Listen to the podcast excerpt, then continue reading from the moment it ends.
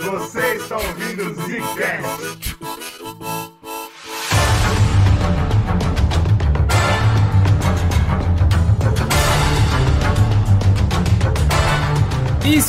Começando mais um Zcast no bagulho. Quem fala é o Bruno. Eu tenho uma voz de locutor. Hoje. Eita, essa, essa daí eu não esperava. Aqui quem fala é Slow e hoje eu tô, entendeu? Lá em cima dos imperador lá, entendeu? olhando de cima pra baixo pro povo. Você é. tá sentado no imperador. eu tô, eu tô, cara. Eu tô em cima É, aqui dele. que eu falo Eugênio, bicho. E finalmente a gente tá chegando no final da nossa série. Eugênio Bicho eu gostei. Eugênio Bicho. Eugênio Bicho. Bicho, essa série de Roma tá dando trabalho, velho. É maior do que a gente esperava, E né, é engraçado, bicho? porque não tá dando trabalho porque é difícil, mas é porque é longo, né? é muita coisa, cara. É a história os dele, bicho. Roma tem um tempo aí, velho. Mas é um bagulho que me incomoda, porque ela. Bom, assim como toda a história do mundo, né? Ela, ela é muito. Ela se repete muito, cara. É muita repetição. Então o que, que a gente vai fazer? É Já falou, foi Jesus que falou isso aí? Foi Jesus. Jesus que falou. Quando ele tava dando. girando, né, pro céu. E ele falou: é cíclico, tudo é cíclico. A fita é a seguinte, rapaziada. Se vocês já ouviram, ah, se vocês estão acompanhando a série, por favor, acompanhem. Não vem nesse episódio sem estar ouvindo os outros. Vocês sabem que a gente terminou com Roma, tu, tinha tudo pronto pra se tornar o, maior império, né? O império que a gente lembra até hoje. E é hoje nesse podcast que a gente vai falar pra vocês o ápice de Roma. A história dos cinco bons imperadores e a história que deu tudo certo e Roma tava foda. E no final desse podcast, a gente vai apresentar como começou a dar errado, porque no próximo, meu irmão, a gente tem aí quase 300 anos de só ladeira abaixo, que a gente vai ter que resumir legal Caralho, essa pra é a vocês. história do Brasil que você tá falando aí? O que, que é isso aí? Bicho, se prepara que as comparações vão ser muitas. Mas assim, eu acho que cinco grandes imperadores é um pouco demais, né? Teve uns caras bons Eles aí. mentem muito, cara. Mente, o povo gosta de mentir. Mas é isso, vamos falar sobre o, o ápice desse império de lendas, né, cara? Finalmente, depois de três podcasts, a gente finalmente vai chegar na Roma.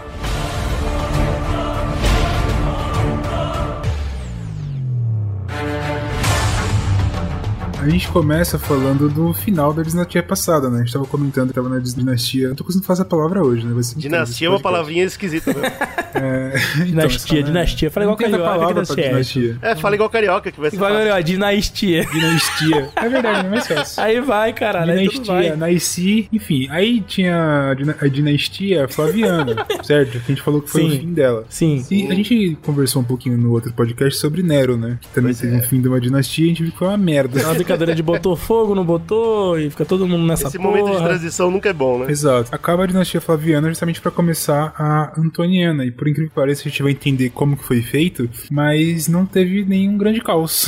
Olha como conseguiu isso. fazer essa transição sem caos. E aí tem várias teorias do porquê sim, porquê não, porque Peraí, talvez. então o melhor momento de Roma foi só porque não tava tudo pegando fogo? Então, eu acho que tem um pouco a ver com isso, né? Roma conseguiu se estabilizar. E quando tem várias eh, transferências de dinastia assim, você espera que o bagulho não vá pra frente, né? Porque quanto É, mais claro, caos você tem, morre. você tem que se, se, tipo, dar muito espaço pra trás pra voltar pra, pra frente, tá ligado? É, Eles o Brasil conseguiram- vive isso sempre, né? O, Opa, o governo entra pra acabar com o que o governo anterior fez. Isso a gente nunca vai pra vice-versa. Então a gente dá um passo pra Exato. frente e 50 pra trás de estrelinha. É foda, né? Mas aí foi mais ou menos isso que aconteceu. A gente falou que o Domiciano ele foi morto. No Cat é. até hoje a gente falou, pô, tava vendo o cara, pô, bom pra caramba, o cara gente fina. Fez o cara que fez. Era bravo, era bravo, era bravo. Batia É, pessoas, batia. Mas, pô, o cara, gente boa, gente fina, fez o, o povo gostava dele, o exército adorava. Rouba, E mas fui- faz. Exatamente. Eu tentei entender, pô, se o cara era tão amado, por que que ele foi morto, né? Como a gente comentou. Será que ele E era aí? tão amado assim? Exato. Ele- e pelo que eu entendi, ele era muito amado. Porém, ele, ele não era tão amado pelo Senado. Que, Ah. Pelo que a gente tava comentando, tava perdendo muito poder. Nem verdade. Jesus agradou a todos. Exatamente. Imagina o Senado, que é uma merda.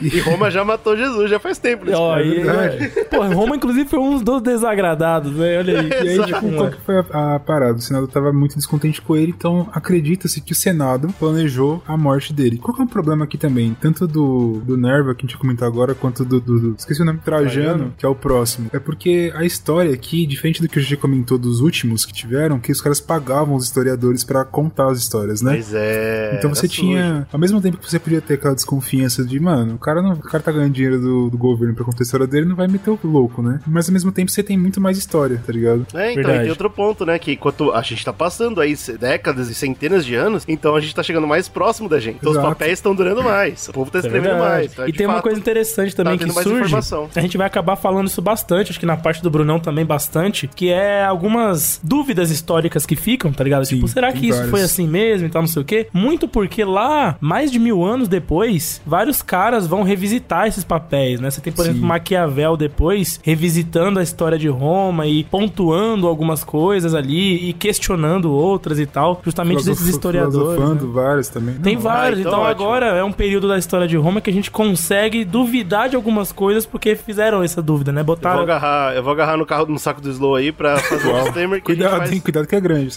que a gente faz em todo podcast de Roma, então eu já vou responder a pergunta do Slow. É real? Não, nada do que a gente tá falando é real. É importante você ouvinte se lembrar disso também. A gente tá lendo a história de Roma como Roma escreveu. Então, É, mas muito aqui, disso o que eu acho variado. legal disso daqui, tipo, diferente do que a gente tá falando do último, é porque aqui você tem pouca fonte histórica mesmo, assim. Porque você não tinha os caras sendo. Você não tava tendo a galera sendo paga ou tendo trabalho de historiador, tá ligado? Então você tinha pouca gente contando a história. Então, é, enquanto no outro você pode desconfiar porque a galera tá sendo paga pra fazer, agora você pode desconfiar porque você tem pouca coisa, tá ligado?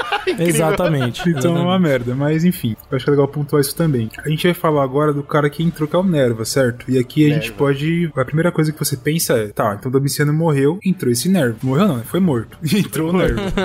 claro. Suspeito, certo? É A primeira suspeita no cara. Fala, será que esse Nerva não estava envolvido com o Senado, por exemplo, pra fazer essa paradinha? E aí tem algumas coisas que a gente pode conversar por aqui. Primeiro ponto que é bem negativo pro Nerva é que ele, tipo, assumiu horas depois que o cara morreu, tá ligado? Ah, mas peraí, né, pô? Horas. Aí não, Horas. pô. Caralho, já tava com a roupa de imperador pronto esperando o cara Engraçado, tombar. tava sentado no trono, engraçado. É, então, aí é foda tombou, porque... só, opa. E tem outra parada também que a gente vai comentar na história do Nerva, que você vai perceber que ele não queria punir é, os assassinos do Imperador, tá ligado? Ah, então não é nenhuma Claro, dúvida, né? velho. Ele contratou, vai punir por quê? É, pô, Mas se vão me punir aí, é Ah.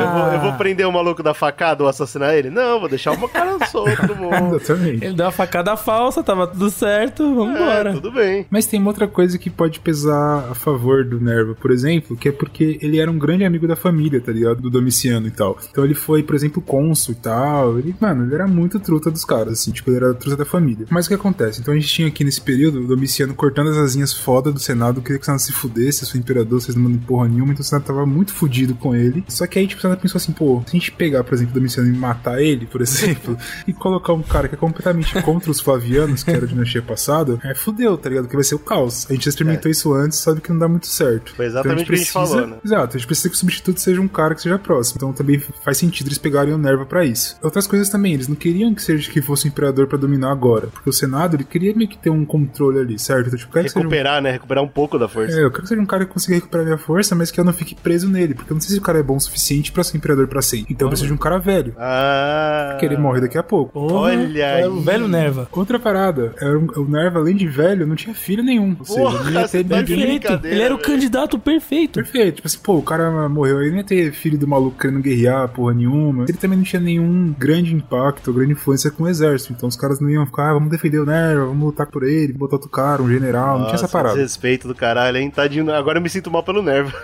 Então, tipo assim, isso tudo fazia com que o Nerva fosse perfeito pro Senado nesse, né, nessa conspiração deles aí de assassinar o Domiciano. O que acontece? Quando eles colocaram o Nerva, o Nerva entrou lá, toda essa desconfiança, a primeira coisa que a guarda pretoriana, né, que são os militares, a gente comentou sobre a guarda pretoriana no, próximo- no cast passado, eles amavam o Domiciano. O cara era do, era do exército, o cara era embaçado. Então a galera falou, beleza, cara, é o seguinte, e aí, Nerva, eu acho que tô vendo que o Domiciano morreu, tô vendo que é um merda, é, tenho certeza que isso aí foi esses senadores safados que fizeram bosta, você tá dando, tá dando muito poderes pra esses caras, você tá começando a subir eles. Que é isso? Uma democracia?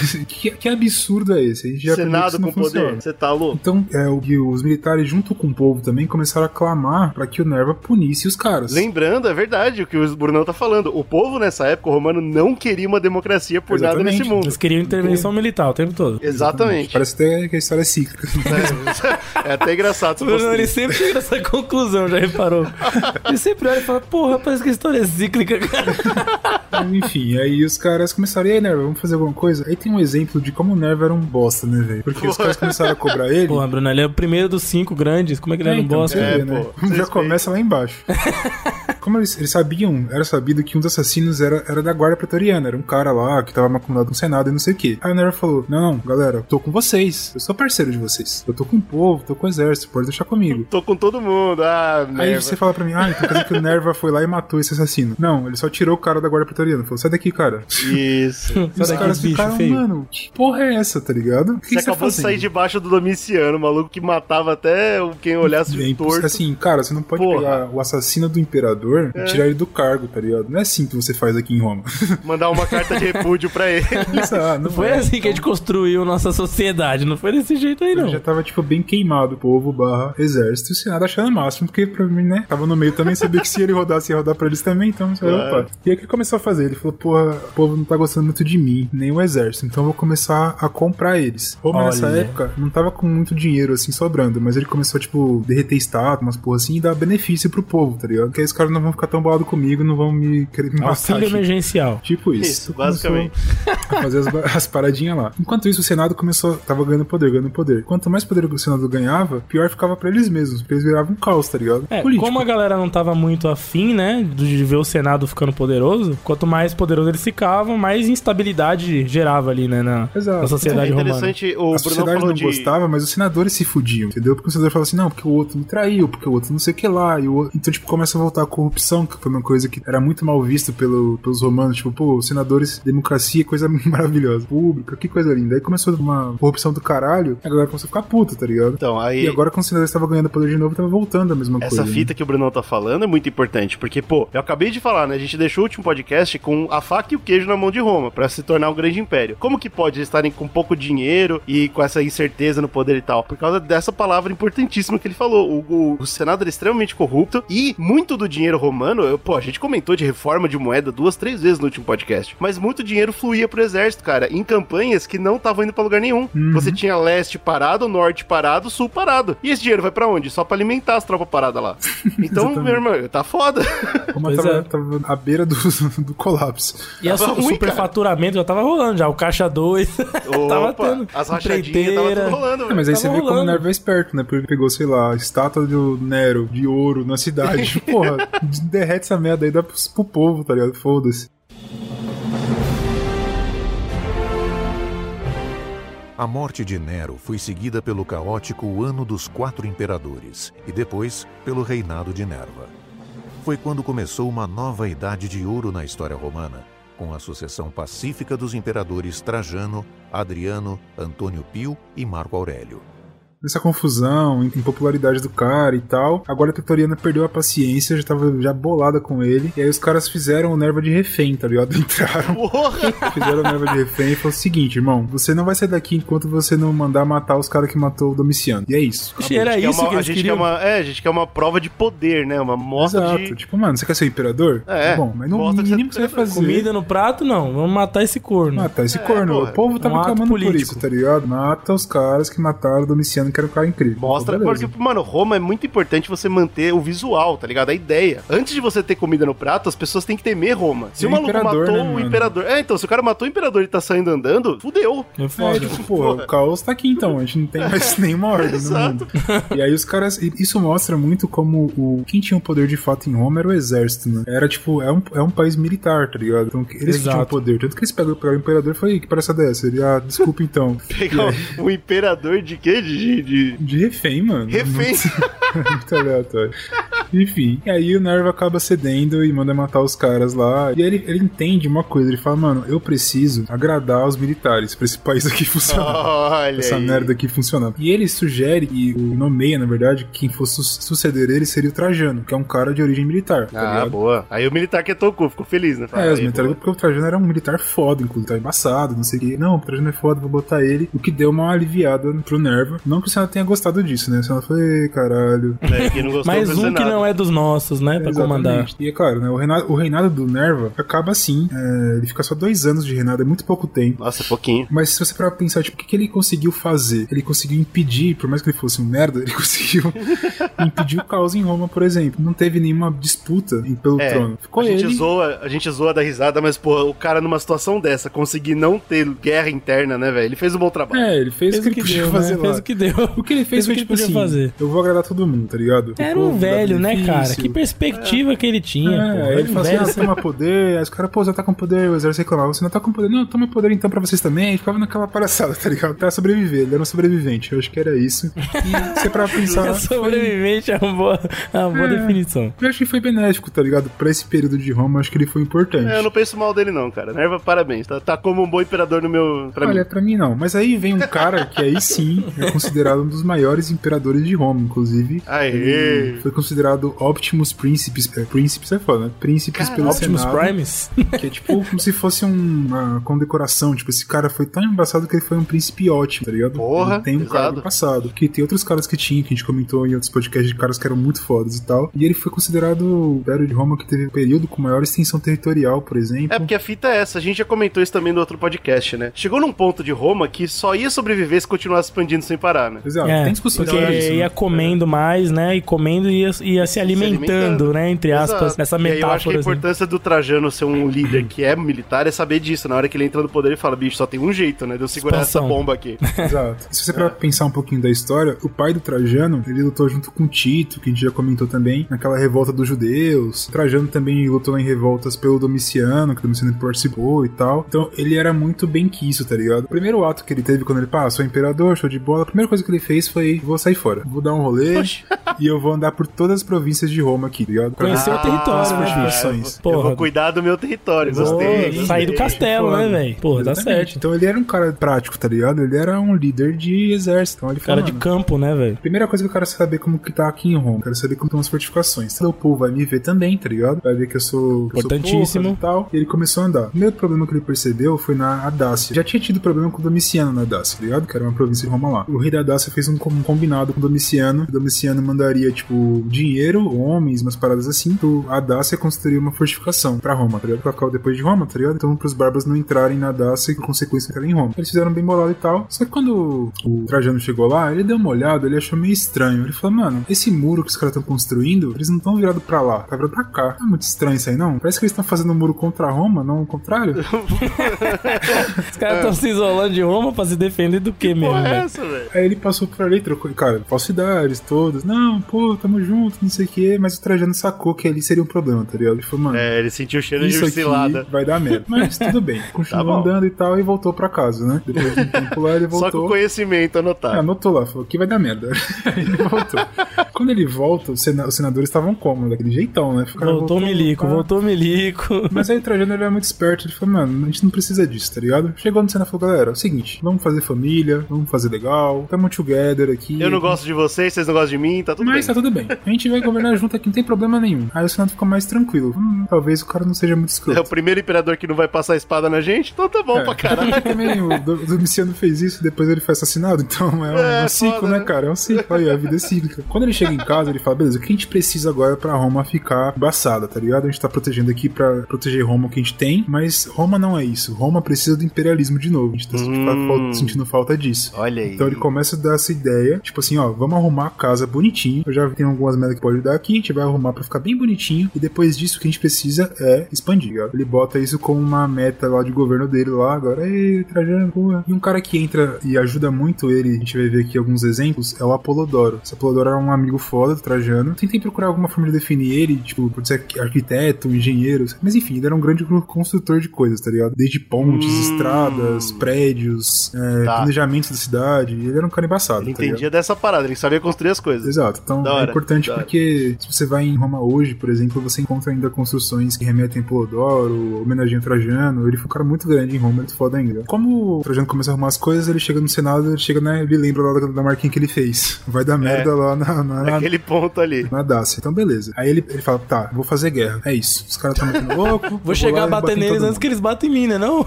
É claro, pô, sábio. Ganha a briga quem bater primeiro. Agora, uma coisa que foi muito interessante que ele fez e não precisava ter feito, poderia só pegar, levantar pra ir pra Dacia e falar, falou galera, ir lá e bater. Mas ele chegou e pediu permissão pro Senado, tá ligado? Ih, aí, aí não. Aí, eu tá- aí o que é acabou, né? interessante disso é que fica bem claro, ele fala assim, tudo bem, claro, que o Senado se fala assim, não, você não vai não, ele matava o Senado, provavelmente. Passava faca em todo mundo, óbvio. Mas é, ele Cara, pedir isso simbolicamente é falar, Senado, a gente tá junto, você tá Exato, entendendo isso aqui? Que tá Nossa, é muito e forte, outra, é muito forte. Imagina, imagina só, você é do Senado. Vem o imperador até, vo- até você, pede qualquer merda, velho. Ah, eu quero atacar Atlântida, que nem eu sei se existe, foda. Tá você, como senador, você fala, eu vou deixar. Porque se eu falar assim, vai passar a imagem de que fui eu que permiti. É? Não, mano, Roma tá construída de novo. Ele vai fazer É, não- se é ele quiser, certo? dessa. Se o Senado falasse Exato. não, ele ia. Ele Mas fazer. era muito mais inteligente o Senado falar, vai, vai lá Óbvio. porque eu deixo. Óbvio. Exatamente. Acabou, Porque o Senado né? também Ah, reforça o poder do Senado, enfim, Nossa, várias genial, coisas, né? genial. E aí, claro, ele chega, ele chega lá na Dacia batendo em todo mundo, pá, senta o dedo, porradaria, aquela bagunça do cacete. Ele ganha a guerra, obviamente, mas ele perde muita gente, porque teve várias tempestades, tinha um rio grande pra caralho pra atravessar, era uma bosta. E tinha, adivinha, uma muralha que tava Uma lá muralha do cacete. Os caras atrapalhar a entrada de Roma, né? Pô, Porra, aí que foder. bagulho Mas interessante enfim, ali, e né? é claro que o, o rei de lá, ele falou assim, não, cara, agora eu entendi, não, pô, o Domiciano me falou, não quis acreditar muito bem. Que Roma Você era é forte brabo mesmo, né? mesmo. Roma era brabo mesmo, né? A planta tava de ponta cabeça, foi erro meu total aqui, desculpa.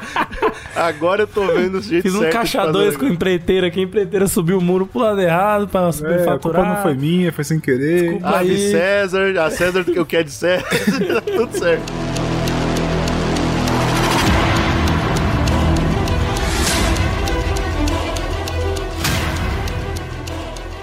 Trajano fala assim, beleza, parça, você quer fazer assim? Tudo bem, mas é o seguinte, eu vou mandar o meu amigo Apolodoro construir uma ponte. Se eu tiver que te bater de novo, aí eu vou andar por aqui, por esta O ponte. bagulho tem um caminho reto, é só vir reto, não tem nem Eu quero curva que você não. veja, Já eu quero que você veja, Já já veio com o porrete já retão aqui, ó. Filha da E essa puta. ponte, ela ficou, tava pesquisando a ponte que o Apolodoro construiu, ela ficou por mais de mil anos lá, velho. Que Depois ela foi anos, desmontada de e construíram outra. Cara, esse é o verdadeiro herói de Roma, Pô, Apolo isso aí é Como é que a gente não fala o nome desse verdadeiro homem, engenheiro, né? né? Não só herói, não. Mas aí, beleza, o que aconteceu? Alguns anos depois, uns quatro anos depois, a porra do rei miserável lá da, da Audácia, ele falou, não, negativo, que se foda. Aí ele juntou com os bárbaros que tinham as tribos lá de bárbaro. Falou assim, parceiro, vamos fazer Boa. aqui uma união, cara. Vocês têm que me entender. Mas é muito idiota, né, velho? Cara, merda. não aprendeu. Ele falou: você tem que entender que a Dácia é a última muralha, olha que merda, a última proteção que vocês têm contra Roma. Ah. Porque pra Roma chegar em vocês, eles têm que passar pela gente. O Trajano Genial. falou assim: Oi, filha da puta. Aí ele faz a segunda incursão lá. Agora de ponte. Mas eles não conseguem ganhar, tá ligado? Quer dizer que a Dácia foi tipo o Vietnã de Roma, velho? Exatamente, só que é tipo assim, e o foda, o que é impressionante é que o Trajano chegou com o exército lá pra arregaçar os caras, ele não conseguiu passar a primeiro momento, tá ligado? Só que o Trajano Oxi. ele é o cara de guerra, ele é um cara bolado, né? Aí ele chegou e falou, mano, quer saber de um bagulho? A gente não precisa ir com a força bruta assim pra lutar com os caras. Vamos fazer um negócio aqui. Ele deu uma olhadinha no mapa e falou, pô, se a gente cortar a distribuição de água, só fazer isso aqui, ó. Aí, Aí os caras morrem de sede. Aí ele fez e ganhou a guerra. Tá? Aí, vai, vai todo mundo e dizer. o que é legal. Genial. O cara, além de montar uma ponte, montou uma, uma represa. Exato. E com isso, ele fez uma Represou parada que é muito impressionante, porque como eu falei que Roma tava tendo algumas dificuldades financeiras, a Dacia era rica pra caralho em ouro e pedras preciosas, tá ligado? Nossa, aí pronto, né? Aí deu tudo certo. Aí deu nós, né? Ele foi, a Dacia agora é nós. É, pá. aí é unir útil ao agradável, né? Exato. Que gostoso. E aí, mano, ele volta pra Roma como que? Herói, né, pai? O cara Claro, voltou pai monstrão. demais, né? Aí ele fala, beleza, a gente começou agora, né, as defesas estão quase todas ali no esquema, a gente precisa dar uma melhorada aqui na cidade. Teodoro vem pra cá, começa a construir ponte, estrada, porra toda. Por isso que tem aquela parada de todas as estradas levam a Roma, né? Essa que é a ideia. Tipo, a tem tanta estrada pra ir pra qualquer das províncias, que cada estrada que você pegasse pra chegar em Roma um momento Nossa, outro. que da hora, né? Isso, isso acho que é o que marca mesmo, ideologicamente, culturalmente, tipo, a importância de Roma, né, velho? Exato, a importância Da hora, Trajano também, toda, mano. né? Tem um mercado, eu acho, em Roma que chama Trajano. Mas, porra. Ficou muita referência aí, E aí né? que finalmente faz todo sentido do mundo as tropinhas, né, Slow, no Civilization. É, elas andam construindo estrada. pô. aí não tem erro, é estrada pra todo Briga, lado. bate e constrói estrada ao mesmo tempo. Tem um quadrinho que a editora Record lançou aqui no Brasil, eles lançam Asterix, né? Eu nunca tinha lido Asterix na minha vida, é um clássico e tal, enfim, isso aqui lá. Aí depois lançaram um novo, que é Asterix e a Transitálica. Aí eu falei, ah, vou comprar essa pra ver se é legal, depois eu vou vendo as antigas, né? Pô, as historinhas da Asterix são muito da hora, né, É muito legal, eu li esse final de semana, é bem bacana. Tem duas curiosidades bem legais. A primeira é que eles tratam justamente das estradas de Roma, tá ligado? Ah. Essa que é a discussão que eles fazem. né? Tipo, é, Roma tinha, qualquer estrada levava a Roma, eles levam, tem essa ideia, só que as estradas estavam emburacadas, enfim, tava uma merda, porque o Senado era muito corrupto. Olha então aí. o Senado pegava dinheiro pra fazer orgias e coisas assim. Pô, faz sentido pra caralho. E aí, enquanto isso, um sena- um senador tá lá no Senado e fala, pô, aí tem o nome do cara, acho que é Corruptos, é um bagulho assim. O senador. Corruptos, maravilhoso, Pô, esse maravilhoso. merda tá fazendo orgia com nosso dinheiro, não sei o que, ele tá dormindo assim, e os caras, "Ô, tá falando mal de você. Aí ele acorda e fala, porra, essa história de Roma é maravilhosa. Ah. Tanto que eu vou, vou fazer uma corrida de todos os povos que a gente comentou aqui nesses podcasts, por exemplo, da, da Itália, né? Todos esses povos, fazer uma corrida de biga, tá ligado? É, pelas estradas mostrando Corrida como de fodas. De biga, porra. De para bica miserável. Caralho, entendi outra Slow coisa. tá com a mente em outro lugar. então. Aí eles fazem essa, essa, essa competição, mostrando que as estradas eram fodas, vai passando por algumas das, das localidades que a gente comentou no cast. Então, se você tá acompanhando o cast de Roma, esse quadrinho é muito legal, mano, porque ele tem uma base histórica bem bacana, ele vai mostrando várias coisas da sociedade, ele mostra das outras civilizações que não eram só os romanos, tá ligado? Porra, adorei, velho. E bem era legal. bem na época do Trajano, né? Então, eu acho É que é. que se passa essa eu não sei se história? na época do Trajano, porque mostra o Júlio César. É, claro, a imagem típica, né, do É, imperador. então eles Sempre mostram o Júlio César como imperador. Ah, e uma coisa tá. que é interessante é que, como todos os povos vão ter ali os corredores, que são os representantes, né? A Gália tem o Asterix e o Obelix. A Roma tem também um campeão lá mascarado. E esse cara, ele se chama Coronavírus. ah, meu Deus. Uau! assim, Tanto velho? que quando eles teve o lançamento, mas assim, esse quadrinho é, na França, na França, sei lá onde foi lançado, ele foi lançado antes do coronavírus, tá ligado? Mas o nome do cara é coronavírus, eu não sei porquê, tá ligado? Caralho, Que doideira. Olha a conspiração terrível que o Brunão descobriu Muito. agora, velho. E, tipo, é muito estranho que você tá é. no quadrinho, aí tá passando o herói de Roma e tá os caras gritando coronavírus, corona. é muito aleatório. Que aleatório da porra esse nome, É, cara. enfim, não sei porquê, velho. Eu teria que tentar ver por que, que os caras colocaram esse nome no bicho. não Um certo. especialista em latim é aí ajuda a interessante por dois motivos, né? Primeiro isso que o Bruno tá falando, que é legal quando o quadrinho usa a história pra contar um pouquinho da história real de Roma, mas também é legal porque, se você lembra, Asterix nunca foi derrotado, né? E a parada toda é essa. Roma sempre que teve um Gália, problema né? na no, no norte. Exato. Nunca, Nunca em momento algum, ela vai vencer da Gália. Nunca vai cortar a Gália de cima da cabeça de A Galha e as tribos germânicas lá, né? Também é um problemaço. Né? Exato. Tanto que no quadrinho a, a ideia é que eles tinham uma poção mágica, né? Por isso que Roma, mesmo sendo Roma, não conseguiu É. entrar lá. Exato. Isso É, é, muito difícil de explicar, cara. né, cara? Como é que Roma tinha a Europa inteira e não conseguia tomar aquele finalzinho. Exato, muito estranho, né? Mas enfim, as estradas foi uma coisa muito legal, mas o que eu estava pesquisando é que o próprio Trajano, ele teve que, depois de um tempo, começar a destruir as estradas. E isso foi uma O coisa que foi acontecendo ao longo dos, dos imperadores pra frente dele. Por quê? A estrada facilitava muito ele chegar nas províncias. Perfeito, Certo. show de bola, o cara é um gênio. Show. Porém, também facilitava muito dos bárbaros entrarem em Roma, tá ligado? Puta então é merda. uma faca de dois legumes ali, ele falou, "Ih, Ah, rapaz. mas aí não, é que o Trajano foi burro, né? Que ele fez duas mãos. Se ele fizesse mão única. Ah, os caras não iam vir, né? Só pôr a placa, é, né? pô, o cara é burro demais, velho. Mas tá, tá bom, vai. Eu, não- eu vou respeitar também, porque era antigamente, né? O cara não tinha o estudo que eu Não tenho. tinha, exatamente, não tinha esse conhecimento maravilhoso que você tinha aí. O que, que ele fez, né? Ele não fez nada, imagina. Basicamente é isso, e tipo, essas estradas maravilhosas acabam sendo, ao longo das histórias que a gente vai contando aqui, elas estão sendo destruídas com o tempo, porque eles perceberam que era, era trampo, tá ligado? Facilita pra gente, mas atrapalha tanto, então aquela parada. Imagina como estaria. Se hoje a gente ainda tem, né, ruínas romanas que ainda marcam história, imagina se eles não tivessem que ter destruído algumas coisas. Uhum. Tô louco, bem legal, bem legal. Outra coisa também que se comenta muito sobre o Trajano é a relação que ele tinha com o cristianismo, né? O cristianismo, né, já tá, sei lá, 100 anos depois de Cristo, então ele já tá se tá- desenvolvendo ali, o cristianismo... Já tem um, um ou dois crentes por aí. Exatamente. Então, tipo, Roma já tava sofrendo, vamos dizer assim, com o cristianismo que tava crescendo lá. Uhum. A visão do Trajano era bem prática também, assim, como a visão militar dele, pelo que você entende da história. Tipo, cara, ser cristão era crime, ponto. Isso é uma coisa que era sabida, tá ligado? Ser cristão era crime. Nunca deveria ter mudado.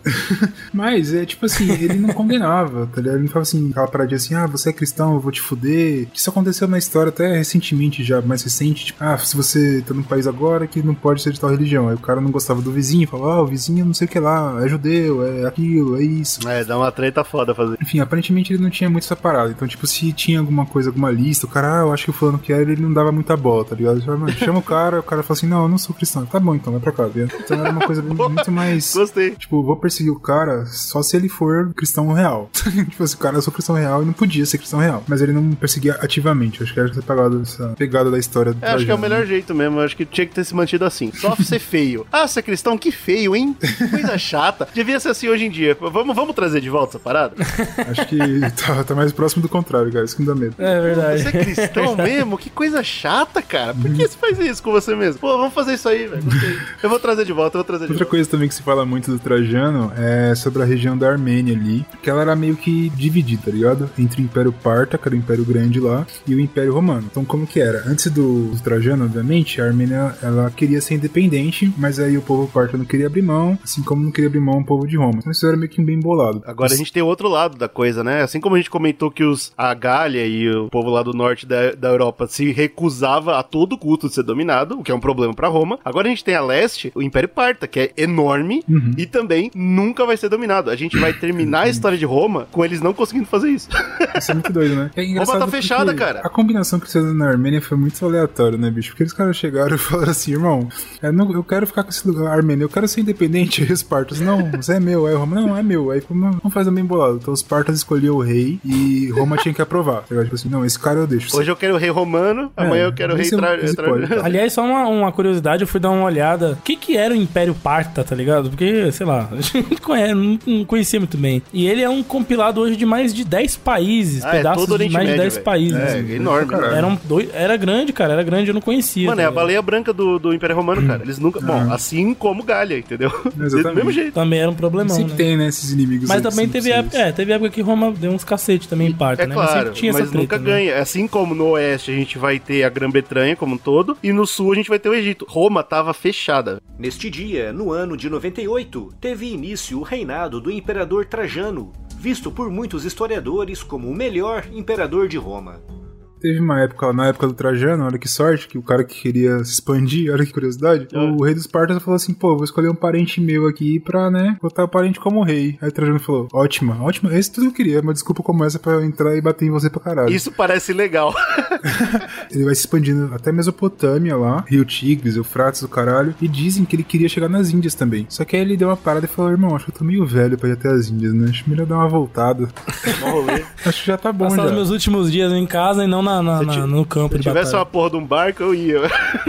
Pô, a pé é Só foda. que aí qual que é o foda? Como ele fez isso muito rápido, ele foi conquistando de forma muito rápida, obviamente que pra manter é muito difícil, né? Porque ele chega, conquista e vai embora, os, os povos iam se rebelando de novo e tal. Pô, a gente viu isso agora recente, né, com os Estados Unidos, né? Você invade, aí você sai, e no que sai, fode. Exato, Ah, tem é que, óbvio, tipo, né? tem que ter toda uma, Fica aquele vácuo lá, né? uma estratégia de para você conseguir ou agregar, juntar aquele, enfim, toda uma parada complexa sobre pra você dominar um povo e tal. Isso se for possível, né? Pela história que a gente tem, a gente sabe que é assim, quase impossível, mesmo que você Normalmente dá domine. bosta. Você vê o Oriente Médio, por exemplo, você vê que não é tão fácil assim. Pois é. Mas enfim, além de ter essas, essas revoltas que estavam começando a focar por ali, eu acho que ele viu que ia dar um trabalho meio grande. Lá em Roma, os judeus começaram uma outra revolta. Né? Começa a ter essa revolta dos judeus em Roma e começa a ficar uma coisa meio que recorrente. A Judéia, nessa, aí- a partir dessa época, começa a ter muita revolta, né? Dessas tantas, três vão ser gigantes, inclusive. né? Exato. Aí ele fala, pô, preciso voltar a proteger Roma, né? Não adianta ficar expandindo se minha casa tá desorganizada. Até porque meu plano era organizar a casa e depois expandir. Porém, entretanto, todavia, nessa volta, lá no deserto e tal, ele pega uma insolação e morre, mano. Não, é possível. Não, Agora, não, não. morrer de insolação Não, não, não, não, não. é foda. Não. Porra, você tá no deserto, Slow, nessa época no cavalo. Isso é comum, Não, cara. peraí, você é o imperador, velho. Não, Ah, você não vai mas- morrer de. Mas você não. é o Trajano, né, irmão? Ele 50 foi sozinho. Foi Abandonando caganeira, você. não foi? Foi alguma outra coisa. Foi Ah, cara, mordido o que eu escorpião. achei foi esco- foi insolação, né? não, velho. Só o matar o cara é muito desrespeito,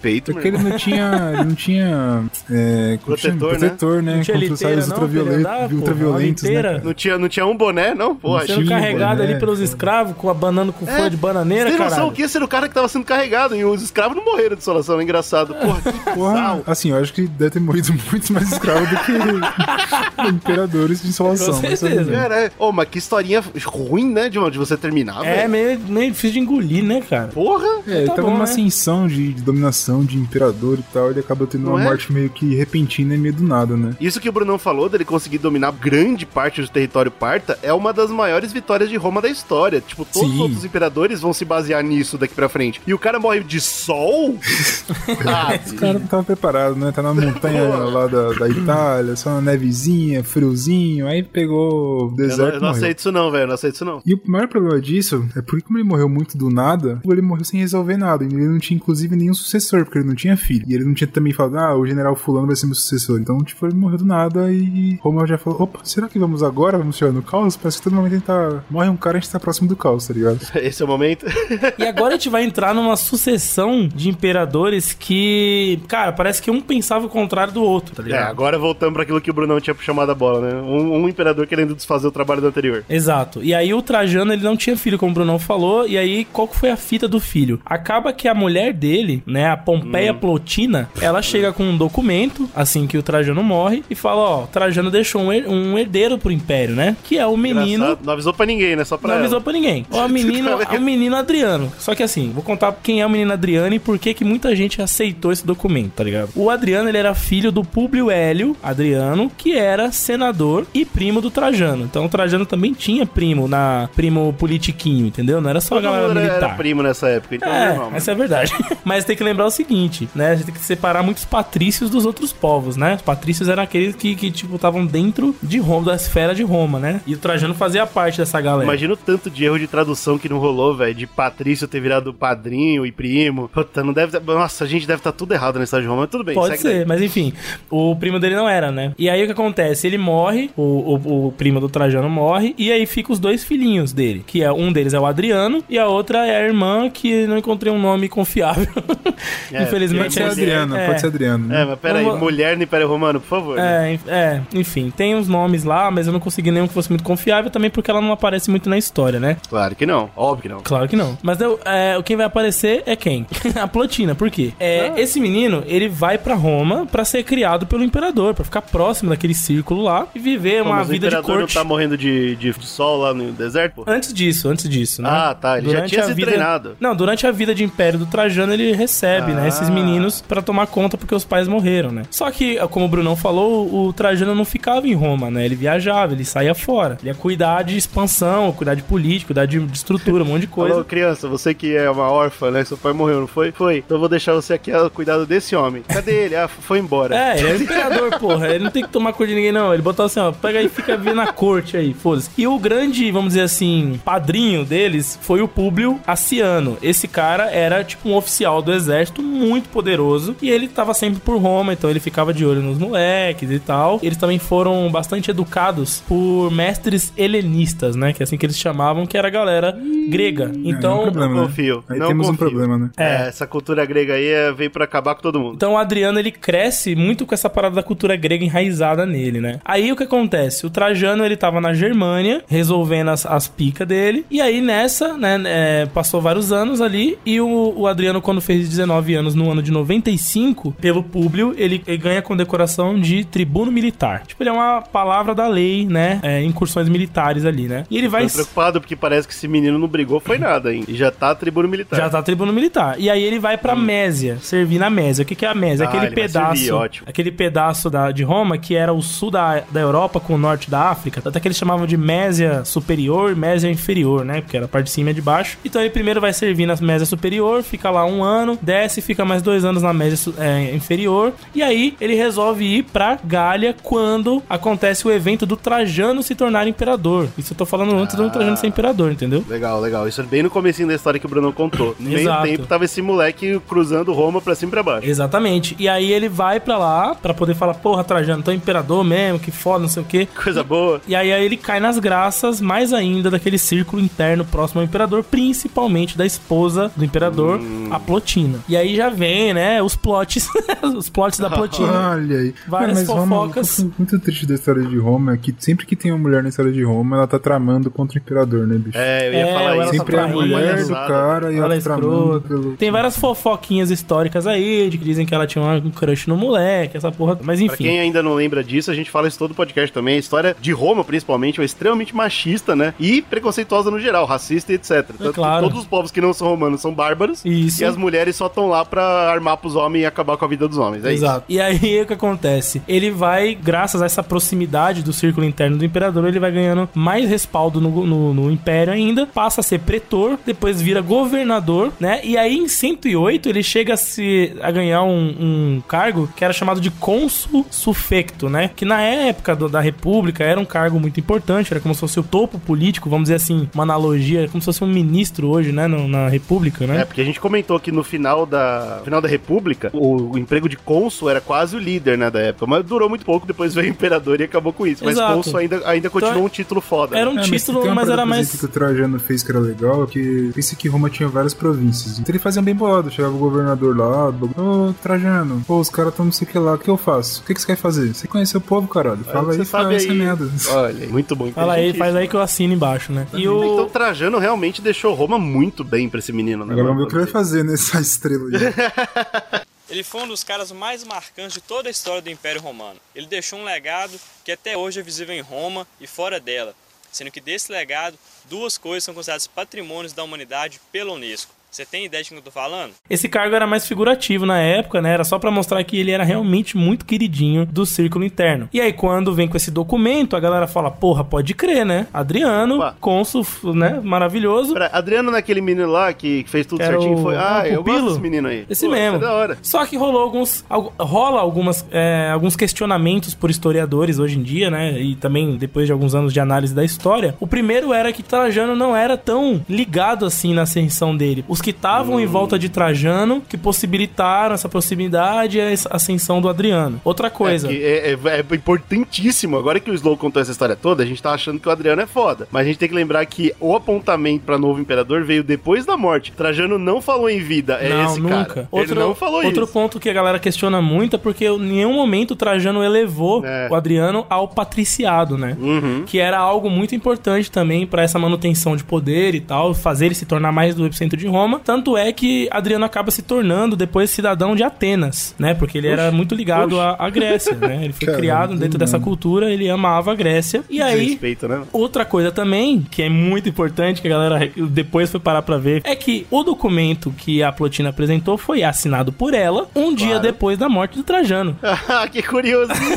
Pô, tô Aí chocado. tô caralho, o Trajano entrou na. pariu, mandou uma mensagem do além pra mulher, velho, pra ela poder mandar assinar, tá ligado? Tipo, que porra é, essa? É, bicho. Então, é. O cara fez um tanto monte é. de coisa, né? Respeito nenhum Trajano aí. O cara Respeito mó- nenhum. Ah, O cara morre com o sol também, é de fuder, né? O respeito foi aí. foi todo embora Foi aí nessa que hora. matou o respeito. Tanto é que alguns caras do Senado vêm questionar na época, mas era uma minoria. E aí ele tem não só o Senado, porque ele era filho de senador, mas também o Públio Aciano, que era um chefe do exército, colocando também o exército na disposição dele, né? Pra ele Então ele assumir. era imperador, ponto. Exato. E aí, a primeira, a primeira coisa que ele faz como imperador era ficar onde ele tava, porque na época que acontece a morte do Trajano, o, o Adriano ele tá na Síria. É, mas também ninguém parava em Roma mais, hein? Não parava, né? Ele nessa época já era cônsul sufecto e também, né, tribuno militar, então ele tava lá. E aí chega a notícia de que ele, é, de que Trajano morreu e que ele tava sendo o sucessor. O que que ele faz? A A primeira... mãe, a mãe fala, né? Filho, você é sucessor. É, chega a notícia e aí a primeira coisa que ele faz, em vez de voltar pra Roma de uma vez, porque ele sabia que ia estar meio conturbado, o que ele faz? Ele resolve estagnar a incursão militar ali e fazer uma festa ali com o próprio exército, tá ligado? Que desrespeito do cara. Pra que a, a situação política dele vá se firmando junto com ele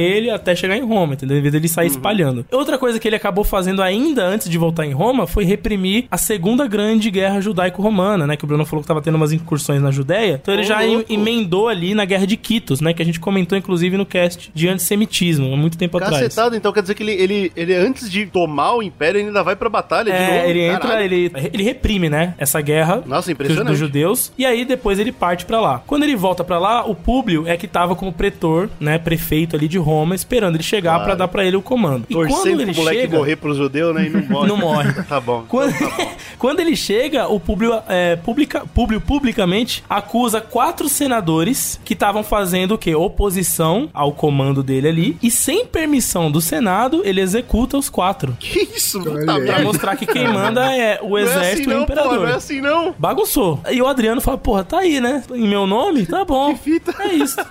E é graças a essa primeira ação de reinado aí, vamos dizer assim, quando ele chega em Roma, é que o período inteiro de reinado do Adriano, ele é meio conturbado com o Senado, tá ligado? Pô, mas parece injusto, né, cara? Culpa do Públio, nem foi ele que fez isso. Pois pô. é, mas ele meio que, tipo, ficou olhando lá. Assinou embaixo, né? Deixou, Assinou embaixo, e ok. deixou. Não só essa questão ficou complicada, como também questões que eu vou falar aqui agora de antitradicionalismo dele, né? Muito por conta desse, desse apreço à, à cultura greco-romana e tal. E outra parada também que a galera não via com muito bons olhos era o seu apreço por meninos menores de idade. Que aí, Nossa, Aí mas é baguncinha, né? Caralho. quando ele já tá reinando, ali, Nossa, Com bons eu- olhos é foda, né? Porra, meu. Eu vou dar uma amigo. adiantadinha no tempo aqui só pra falar de quando ele conheceu o grande amor da vida dele, que em 123 foi mandado pra Roma um menino grego pra ser educado nas cortes de Roma, chamado Antino. Cara, Esse engraçado nessa época, que o Zol não conta, né? Que menino nessa época, é quando tinha 18 anos, era menino, né? Não, não, Não, não, não, não, é não, é menor mesmo. Ele tinha Não, 13 é, anos, de acordo com os historiadores, viu, cara? Como, 13. quanto, quantos É o quê? menor. 13 aninhos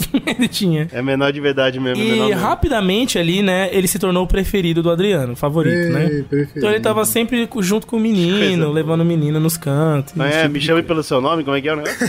por aí. E aí, cara, ele. Mas o, Adriano ele foi casado também ao longo desse reino. Ele casou com a Víbia Sabina, que era uma Augusta no Império também. Porém, o casamento não, não gerou filhos, né? Isso vai, inclusive, gerar um problema mais pra frente quando for ter a Porque sucessão. hora essa, o negócio do cara não era esse. então Exato. faz sentido. E aí o reinado dele foi bastante caracterizado por uma coisa que o Trajano queria fazer, só que ele fez o contrário, né? Era o, a- o anti-expansionismo. Na- no entendimento do Adriano, Roma já estava grande demais e as suas bordas, principalmente, estavam tendo muita dificuldade de, de terem controle, de ter uma unidade romana, né? Então ele não acreditava, por exemplo, que continuar algumas incursões que o Trajano estava tocando, né? Que no, no Império dele estava rolando, eram ideais. Então o que, que ele prefere fazer? Consolidar as fronteiras de Roma e pegar as galerinhas que estavam fazendo fronteira e que tava ali naquela, naquele, naquele embate complicado, diplomático, bélico, enfim, e transformar em tipo em aliados de fronteira. Tipo assim, ó, eu vou deixar você em paz, só que você vai ficar aqui na minha borda, aqui tomando conta da minha borda. Só que tu vive aí, eu vivo aqui, entendeu? Eu vou parar de invadir seus terrenos, inclusive em alguns lugares ele até deu uma recuadinha, tá ligado? Uma coisa que ele fez, por exemplo, com esses vizinhos de borda de Roma era, era colocar líderes em vez de militares, líderes diplomáticos na região. começou Então, a errar, tipo, começou a errar. em vez de aí você o cara tá botar cagando um- no Trajano aí, para. É, para, ele para. fez muita coisa É, ao pô, que contrário. história é essa? Por que, que ele fez isso? Porque ele acreditava que expansão, expansão de Roma era o fim de Roma. E, Ah. e, né, depois de um certo tempo, nessa época talvez ele estivesse errado, mas no futuro ele estivesse certo, ninguém sabe. Não, cara, errado sempre. Porra, tá louco? É, bom, depois a gente, A gente, sabe. a gente tá aqui só estudando a história dos caras, a gente já sabe que isso é verdade, pô. É, mas a gente sabe que depois a grande expansão é o que quebra, né? Enfim, mas bem depois também, né? Então não sei. Mas o que acontece é, ele pega algumas conquistas não finalizadas de Trajano, como por exemplo da Dácia, que o Bruno tava comentando, onde é a Romênia hoje e tal. Ele fala, ó, Dácia, fica aí, tudo nosso aqui, fica de boa com a sua ponte, com o seu lado aí, seus bárbaros, foda-se, tá ligado? Nossa, mas aí realmente é o que você falou mesmo. é Desfazendo o que foi feito antes. Desfazendo total. Então que É ele, foda, Tipo, não é verdade isso. Não é o tamanho de Roma que quebrou Roma. O que quebrou Roma foi a corrupção e o cristianismo, velho. A gente sabe disso. É, e também é aquela crise escravos, dos né? escravos, né? Que E os escravos. tinha mais Mas escravo talvez do os que escravos cidadão, eles, né? eles, eles tenham a ideia de. Primeiro que escravo é uma péssima ideia, né? Mas É, pra começar aí. né? tem, tem uma. Você consegue vincular com o tamanho de Roma, né? Eles precisavam. Mas, ó, precisava muito também... desse aumento dos é, não escravos. quero falar termo mais, forte. não. É, É, é que muito desse aumento dos escravos vinha da grande expansão, né? Porque você expandia e escravizava. Expandia e escravizava. Aí chegou uma hora que você expandiu tanto que tinha mais escravo do que soldado. Aí fudeu, entendeu? Mas tudo bem, isso é pra outro cast. Mas ele foi desfazendo essas questões. Inclusive, ele chegou na. eh, ele falou, mano, eu vou estruturar a Britânia, que foi uma coisa que Roma sempre teve meio lá, meio cá, né? Naquela ilha lá, com aqueles druidas malucos, aquele povo doido. Ele foi lá, Que a gente também não não consegue, consegue resolver. Ele aquela falou, vou resolver essa porra, enfiou um monte de tropa lá, ele construiu aquele famoso muro de Adriano, que tá até hoje a base, que inclusive é a influência, né, do Game of Thrones pra ter a muralha, né, no norte. Então ele, o que que ele faz? Eu, te- de eu tentar tomar a Britânia como um todo, eu vou pegar o que eu já tenho na Britânia Vou e vou passar um muro. Se for dos escoceses, irlandeses lá do caralho, não quero expansão não, foda-se. Vai até onde tá, tá ligado? E ele fez isso na, na Espanha, fez isso na Germânia, esquece os bárbaros lá em cima, esquece a Galha, pau no cu da Galha, fica com esses porra desses asterix aí. Escuta aqui, ele já vai ser assassinado já? Mais ou um pouquinho, mais calma aí. Ah, tá. Por quê que ele demora pra ser voltado? Porque quando ele termina de fazer um período que ele, ele passa uns 10 anos fazendo essa porra, ele volta pra Itália, ali na região da Itália, e resolve focar em prédios cívicos, fortificação e templo religioso grego, né? Da, da, da, da religião grega, né? Tipo, do, do Olimpo, né? Ninguém avisou esse cara que ele tá 100 anos atrasado, não. né? Ele amava, mano. E uma das coisas que ele fez foi a manutenção de pão e circo foda. Então ele chegou nas províncias e falou: ó, Claro. primeiro ato das províncias vão ser criar mais províncias. então eu vou subdividir as províncias em mais províncias. E dentro de é cada essa? província eu vou criar um prédio cívico do. mais província. Cara tava Um prédio cívico, um, um templo de Zeus e um coliseu. Pronto, toma aí. Diversão, leis e, e religião. Vai, resolve aí. E foi- Adriano. Cara, até que tinha a vontade certa, mas porra. É, período outra coisa também, ele pegava esses, esses pequenos municípios, né, podemos chamar assim, e falava, ó, vocês são semi-dependentes. Então vocês vão assumir o governo e costume local e vão manter, né? Desde que vocês obedeçam à civilização romana e à justiça romana, né? Até a religião ele Ah, isso é aceitava. legal, é bem Alexandre o Grande, né? Tipo, Sim. bem- É. E aí, esses, tudo isso que ele fez ao longo desses anos irritou quem? Os tradicionalistas, que eram é, adoradores de Trajano, né? Que gostavam da expansão romana, do- de Roma no centro, controlando tudo, né? De toda aquela. Até a parada da religião, ele tava puxando muito pro, pros gregos. E isso atrapalhou, né? A relação dele com os caras, que começaram a fazer conluios e tentar fazer algumas, né? Revoltinhas internas políticas e tal. Em 128 acontece uma parada muito triste com ele, que ele tá na África, né? Onde ele vai restaurar a tumba de Pompeu em Pelúzio. E ele também vai pra uma caçada de leões no deserto da Líbia. Caralho, mas Mano, que rolê, né, esse, bicho? esse maluco, É, ele, tá fora, velho. Ele tá curtia sabendo fazer. pelo E esses leões eles levavam pros coliseus pra lutar com os gladiadores, aquela porra toda, né? E ele acaba perdendo o amante dele, o Antino, né? Ele, ele se afoga no rio Nilo. Puta, é verdade, tão- né? Pô, de vez em quando o Slow ele conta umas histórias de um jeito tão curioso que a gente esquece que ele tá fazendo tudo isso enquanto pratica pedofilia. A gente esqueceu. É, então, É, um eu detalhe. acho que lembrar, o, né? o Antino. Eu tava quase falando assim, pô, esse cara parece ter isso aqui legal, né? Deixa eu fazer as contas aqui, ó. O Antino chega em aí que você 123 com 13, 128 ele tinha o quê? Ah, dez- Aí agora ele tava com tinha sido 18. trocado, com 18 anos ele morre. Aí. Não, a gente ia trocar ah, muito então velho ele, pra ele, foi né? É, assassinato, pra então. ele. Assassinato, isso aí. E aí o que, que ele faz? Ele diviniza o Antino e funda ali mesmo na, na- no norte da África a cidade de Antinópolis, no Egito. Tá até hoje a cidade. Caralho, divisa Tá. Nossa, mas imagina você viver numa cidade dessa e saber a história do nome. Pois é, né? E, e aí, não, o que acontece? Ele manda chamar mais, mais meninos gregos, né, pra ficar junto dele. Óbvio, claro. E ele cria também, nessa época, o, o Templo de Zeus, que é aquele famosão que, tem na- que teve nas Olimpíadas, né, de Atenas. O Templo de Zeus, da hora. Bem legal. Ponta pesadíssimo. Isso é legal. Pô, Esse tipo de cultura eu acho bacana pra caramba. Aí, 134, ele vai pra Judéia, porque tá tendo uma revolta pequena lá, a revolta de Barcoquebas, que é assim que chama, eu acho. Que é uma revolta não muito grande, mas ele resolve ir lá pessoalmente pra fazer parte da, da excursão, suplantar e pá. E lá ele tem quase. Ele, ele pega uma doença que ninguém sabe que porra é, e ele começa a ter umas hemorragia foda, não sei o que. E aí ele passa uns dois anos muito doente aí. E aí ele percebe o quê? Que o fim dele tava próximo, né? E aí ele resolve partir, por quê? Pensar na sucessão. ai, ai, ai. Porque ele vai, ele vai morrer em 138, ele vai morrer dois anos depois desse problema todo da Judéia aí, que ele vai Qual dos doente. meus namorados de menor eu vou colocar como meu sucessor? Pois é, aí ele escolhe o primeiro. O primeiro sucessor dele é um dos namorados dele, que é um adolescente romano, que ele tinha adotado como filho. Nossa, parou, parou, tá bom, vamos. Bagunçado, né? Ai, Bagunçado. Chamado Lúcio Hélio Vero. Só que esse moleque morre. Ninguém sabe como muito bem, ele morre. E aí isso quebra as pernas do Adriano. Ele fica fudido da cabeça e fala: Puta, sabe o que é foda? Que eu não tenho um filho, né? De, de sangue. E os meus parentes vão querer tomar o poder. E eu odeio eles todos. Então,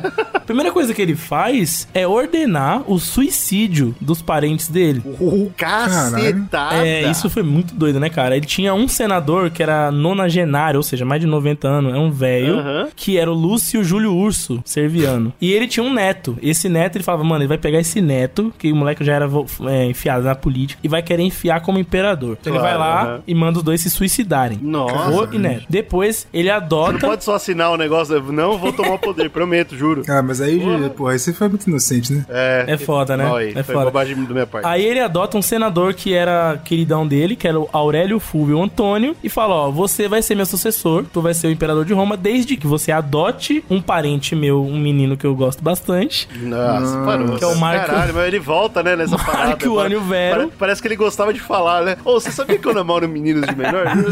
Prepara- Ah, vou. Você vai se tornar um imperador, aí você prepara esse menino pra se tornar um imperador depois de você. Você me promete? Aí o cara, não, demorou, eu prometo. E aí esse Aurélio Fúvio, que é o, o senador, ele vira o Antônio Pio, né? Que vai ser o próximo imperador. E aí, a primeira coisa que ele, como imperador, aí o, né, eventualmente o, o Como vai imperador, morrer. eu tô ficando incomodado, cara.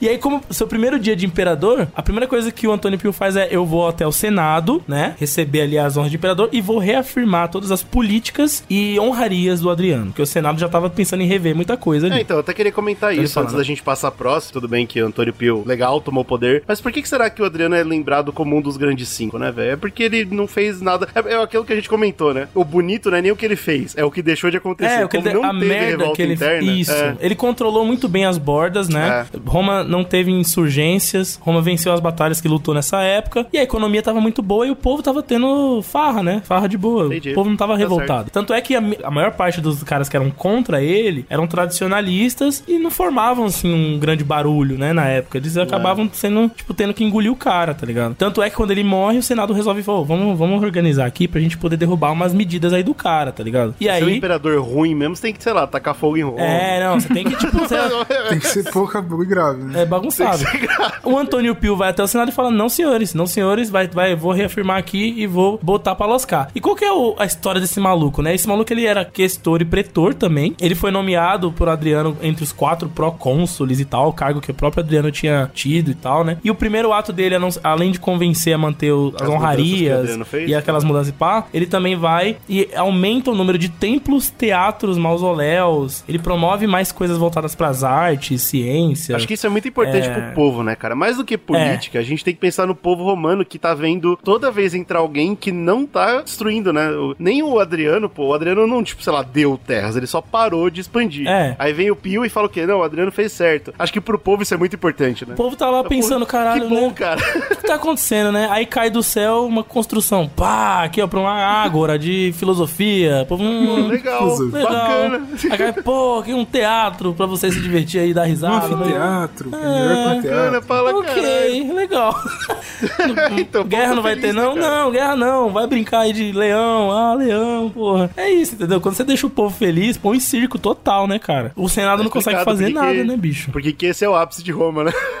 E esse reinado do Pio, ele foi um reinado mais curto, né? Porque ele tava muito focado em deixar o Marco Aurélio, que é o próximo, pronto pra reinar. E aí ele é conhecido por um, por um reinado pacífico, de poucas guerras. A única coisa que ele teve foi uma insurgência na Mauritânia, outra na Judéia e uma na Britânia também, que é até conhecido pela, pelo livro do Bernard Cornwell, que é quando eles expulsam, né, os, os romanos de Londres, aquela porra toda, mas também nada muito importante, porque Roma já não tava muito interessado lá, e fica nessa, tá ligado? De acordo com o Adriano, né? Tudo bem, foda-se. Tudo bem, vamos recuando aqui, vamos ficando com o que a gente já tem, que é muita coisa, de acordo com ele, né? Tanto é que os historiadores hoje eles discutem bastante de, de duas uma. Ou o Antônio Pio era muito zeloso com as políticas externas, ou ele era muito foda-se, não se interessava. Porque nada acontecia, não tinha Pô, muito é o que a movimento. gente tá falando, isso é muito bom. É, estabilidade, né? Independente do motivo, cara, é ótimo. É, tá estabilidade. nada. pois é, e, e essa era a palavra da- do, do bagulho dele. Porque quando ele. Ah, inclusive os historiadores falam que o reinado de Antônio Pio foi uma sequência de flagrantes perdas de oportunidades. Lembra quando o Brunão Ah, falou.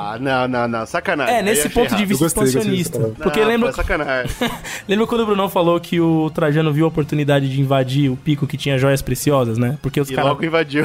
Ela falou, pô, você tava falando aqui, você construiu uma muralha virada pra mim? E você tem diamante? Ah, Ah, que é engraçado. agora, minha oportunidade de ouro. Pá, tá ligado? O, teve várias dessa, inclusive com o Império de Parta, né? Que é aquela porra lá. Toda vez Parta dava trabalho, abria a maior prerrogativa pra Roma bater com força e roubar o que era deles. E o Antônio Pio falava, não, deixa pra lá, vamos ignorar, tá ligado? Esse cara fala, É, porra... isso eu concordo que foi uma coisa errada Parando desde pra Adriano. pensar no, expo- no expansionismo, o Pio ele deixou passar várias chances, tá ligado? De, de, de expandir e tal. Em 161 ele vai morrer de Foi febre. sol não, né? Não foi sol não. Diz que foi febre. Mas foi né? calor, né? Pelo menos. E dizem Foi também. o sol, a gente vai descobrir que o sol é o maior vilão do Império Romano. Dizem também que a última palavra dele antes de morrer, né, na tradução, seria equanimidade. Que é algo como tipo, meu reinado foi equilibradíssimo, foi maravilhoso. Igualité. Igualité, Ele era um francês, né, bicho? Ele era um francês, cara. Pô, Equilibrei. Tá bom, tá Tá? bom. Eu, eu, eu entendo completamente o Pio tá entre os cinco melhores. Você entendeu? Você entendeu? Mas é uma parada que a gente consegue Equilíbrio. reparar a partir do, do Adriano que parece que eles começam a ter uma ideia, tipo, mano, eu tenho que pensar em quem vai ficar, tá ligado? Ah, é, sim. Mas o que é é. legal também é que não era necessariamente um filho de sangue, que é uma coisa Exato. que vai diferenciar, por exemplo, quando você pensa no- na, na Idade Média, por exemplo, que tinha aquele bagulho, né, vai ser meu filho, filho, filho, filho, filho do meu filho, que eu vou fazer com o meu próprio filho, mas por assim. Exatamente. Mas aqui não, é tipo, o cara, o Adriano pegou um cara preparado. Tudo bem que tinha um namorado dele ali, mas, tipo, esse cara vai preparar esse cara pra, pra reinar, tá ligado? Tudo uma ideia Exato. de preparação, né? Que é a parada do, do, do menino que ele tinha pedido pro Antônio Pio preparar. Que Tá é bom, não precisa repetir essa história, velho. do Puta menino. merda. Menino.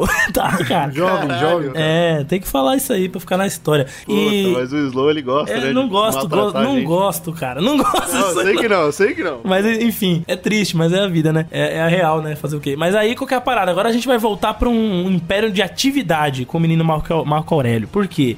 Menino Marco Aurélio era um menino, cara, que foi criado a leite com pera e ovo maltino, né, cara? Ah, não foi não, não foi Olha, não. eu Foi Bicho. não vou falar com que ele foi criado, É. não, melhor não. Ele, Ele- passou a infância, não é invejável, vou te falar. Pois é, bom, enfim, a parada é, ele tava lá pra ser rei desde pequeno. tá Isso ligado? é verdade. Então, porra, ele já era rei, tá ligado? Se ele vai ser o próximo rei, ele já é rei. Antes Então, do velho morrer, ele já sabia, né? bicho, ele não tinha nada de ruim acontecendo na vida dele. Ele tava vivendo no melhor, tá ligado? Calma lá, aí ó, de novo você vem com essas É. platitudes. Tô falando pós-morte de Adriano, tá bom? jeito, Vou- não vou falar corta aí esse leite com pera, porque o leite agride demais. É, já, puta. Ai, Porque tá a pera aí não tinha pera nenhuma, não. Era leite a, de... gente, a gente entendeu que ele foi preparado Ó, pra ser ele rei. Eu já viveu uma entendi boa vida. Agora, falar que foi bom não foi. Que Pós-morte do. Adriano, ele teve uma boa vida, vai, vamos, vamos falar assim? Tá bom, tá bom, ok. Pós-morte do, do Você não pedófilo, sabe o que aconteceu com esse menino. Pois bem, é, Esse pio aí medo é- nome meu de medo é saber papa, o que aconteceu. Esse é papa, meu olha o medo. Ai, ai. Sobrenome, sobrenome de papa.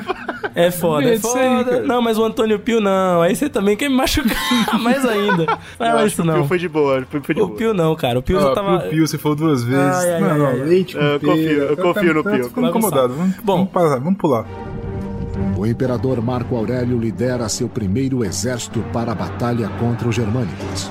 O que, que é descrito pelo jovem Marco Aurélio e muito é do- dos próprios materiais que ele escrevia, né? Já vou explicar por que, da onde vieram esses materiais. Ah, ele era letrado? Ele era o le- que escrevia? Bicho, ele era preparado, cara. Olha só, o moleque, Ah. ele era um entusiasta da tradição aristocrática. Era isso, ele foi criado dentro dessa. Então ele fazia luta livre, ele era muito bom em luta livre. Ele liderou grupos de danças armadas que ele criou no colégio do Colégio dos Sálios, que era pra Sim. louvar o deus Marte. Então eles faziam o quê? Eles vestiam Pesado. eles faziam danças armadas pra fazer rituais a- ao deus da guerra. Ele andava, em muitas vezes, de armadura pesada, carregando escudos e armas, né? Mostrar que ele era um discípulo de Marte. Não, isso aí eu vou falar pra você que é uma lição que eles tinham que ter aprendido muito cedo. né? Porque até agora no nosso podcast, quantos imperadores não foram esfaqueados? Pois é, Pô, pois é. Anda de armadura, pai. Anda de armadura e um escudinho e uma, uma guarda aí. de Imperador em confiança. Roma, né, parceiro? O cara tava no bem bom, orgia. É, ninguém então de erro ninguém. deles, né? Tem que andar É. de armadura, cara. Ele também era letrado em latim, em grego. Ele estudou direito, estudou retórica, filosofia. Ele tinha aula de Puta pintura. Inclusive, os professores deles de cada uma dessas áreas eram os melhores. Você tava vendo que o professor de filosofia e retórica dele era um discípulo de Heródoto, né? Que era daquele maluco. Porra, esse maluco era César, era o novo César. É, ele- exato, ele tava sendo criado pra ser um novo César, tipo um, um imperador perfeito, tá ligado? Inteligente, estrategista, bonitão, maravilhoso. E, e ele tava lá vivendo nessa vida e pá, tanto é que ele tinha esse costume de registrar muitas coisas. Como ele era letrado, né? Ele escrevia diários, ele escrevia peças, ele escrevia textos filosóficos. Então ele, ele- os eventos da vida dele, digressões, momentos, ele escreveu praticamente uma biografia, tá ligado? Que da hora, Em que ponto ele mentiu ou não, aí é outra história. Mas tem um material bastante da coisa da vida dele, tá ligado? Que ele gostava de, mar... de fazer essa... Aí beleza. em 138, é... vem a notícia de que o Adriano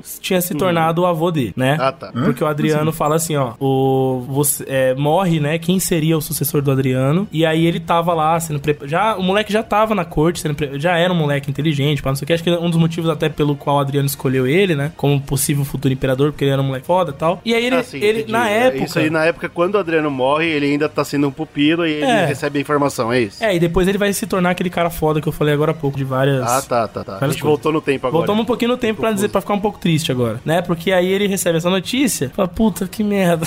eu vou ter que ir lá pra casa do Adriano. Vai, ele fica triste. E ele escreve sobre isso. Que ele não gostou de, de Ah, ir. ele escrevia já nessa época. Ele não gostou de ir viver na coxa do Adriano, que o Adriano agora era avô dele, teoricamente, né? Porque ele tinha adotado. Agora eu entendi. Que o Adriano tá adotou um falando. cara que adotou ele, certo? Então ele, no, de, de adoção, ele é neto do Adriano. Agora eu entendi o que o Slow tá falando. Agora a gente voltou no tempo e descobriu que ele não só escrevia o, o diário dele, mas ele também escreveu na época que ele tava lá. Então ele escreveu sofrendo. o, o abuso do avô dele, olha. Exatamente. Beleza, né? beleza que não tá. né? Beleza não tá, beleza é o que não tá. Caralho. Mas beleza, mas é, a vida gira, a coisa vai. E ai meu Deus, cara, é tão triste, né, cara? Mas, por exemplo, uma coisa que o Adriano fez, assim, um pouco antes de morrer, uma- ele passou uma lei, né? Solicitou uma lei no Senado pra que é, tirasse a proibição de que uma pessoa pudesse se tornar questor antes de fazer 24 anos. Pra quê? Pra que assim que o moleque tivesse aos pontos, aos olhos do, da galera ali preparadinho, novo mesmo, ele já assumisse cargos importantes. Ah, sim, sim. Ele, o Adriano preparou o terreno pra ele conseguir subir na vida política Muito, mais cedo. Muito cedo, exato. Então Entendi. era um plano mesmo, tá ligado? Aí ele morre, beleza. O Antônio Pio pega, manda fazer tudo aquilo que eu falei. Ensina esse moleque a arte de ser um monstro sagrado. Quero que ele entenda é de interessante tudo. isso, que o Pio, ele, ele mantém a promessa, né? Mantém, isso. cara, isso é muito doido. Ele mantém a promessa e segue exatamente a cartilha, né, do Adriano. Então ele manda preparar o moleque com os melhores professores e o melhor caralho. E aí chega o momento em que ele chega Cara, pro cara, moleque. isso aí, É, aí. puto, o Slow, ele não, Ah, ele não segura. ajudo, né? Não consegue, ajuda. né, bicho? É, foda. Aí ele chega pro moleque uma hora e fala: Moleque, acabou a vida mansa. É hora de começar a ter responsa. E o Aí moleque que fala. ele se revoltou. ele- Vida mansa, filha da puta. Mansa, desgraçado. Aí ele fica chateadinho também em suas escritas. Ele fala: Porra, que merda, minha vida tá tão gostosa. Né? Eu, eu acordo manhã Não, cedo, eu vou estudar direito. Aí eu desço pra filosofar na praia. Aí, porra, eu vou. Isso, isso pós-Adriano, entendi. Tá vendo? Exato. Os pulos de tempo são muito importantes, que o Slow não tá passando com carinho. É, E então. depois do Adriano, a vida dele tava muito boa. Vai aí- machucar a gente, né, bicho? É, Tava pô. muito boa, só que aí vem o porra do Pio falar, ó, chegou a hora de você assumir um cargo que foi É preparado claro, né? pra tu assumir mais cedo. Tá na hora de ser governador, né, Vamos pô? embora. Ele começa com coisas administrativas, aí passa a ser prefeito pretoriano já em 156, que é, que é algo muito, né, grande pra um cara novo. Mas e aí, tipo, o que, que que diz, né, na- nos, nos historiadores e os próprios escritas dele, que ele virou a chave, tá ligado? Ele virou a chave e falou, mano, agora eu vou ser o cara quem, pra quem estão me preparando pra ser, tá ligado? Então eu Já vou tô aqui mesmo, né? Agora então vamos subir Vamos Roma. embora. Aí quando o Pio falece em 161, o Marco Aurélio, o Marco Aurélio ele vai ao trono junto com o irmão, o que era realmente filho do Pio, que é o Lú- Lúcio Vero. Ah, e ele pô. chega e fala assim: ó, o bagulho é o seguinte: sou imperador, não sou. Pô, tem um cara que é, que é, imperador é você, porra. Desde Investimos pequeno. pra cacete Né? nisso.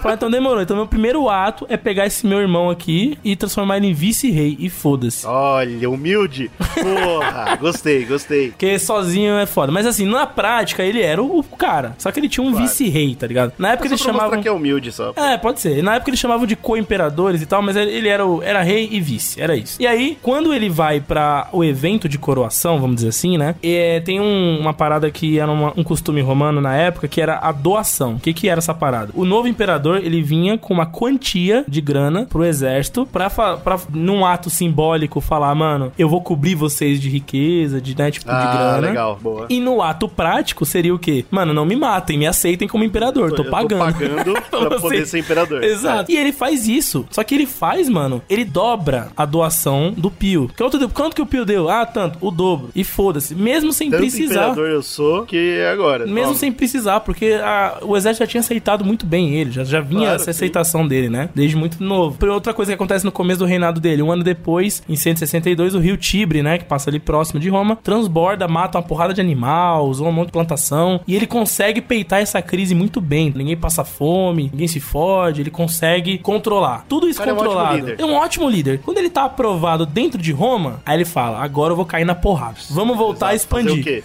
Expandir Roma, claro. Que se cara foda. ele sabe que é necessário, né? Exato. E aí, entre 162 e 166, ele vai lá bater nos partas. Ele fala: tá vendo aqueles partas lá? Adivinha, seguindo, seguindo quem? Trajano, velho. Trajano marcou o que que é ser um imperador de verdade, velho. Exatamente. Ele fala, Tem mano. lá e você tem que dominar Esse espaço, cara é passou o reinado de Adriano e de Antônio Pio todinho enchendo o saco, invadindo, quebrando o protocolo, fazendo um monte de merda, quebrando, roubando coisa na estrada. Vai cair no cacete agora. Aí ele vai lá, ele já declara guerra, foda-se, não tem desculpa, ele só quer bater.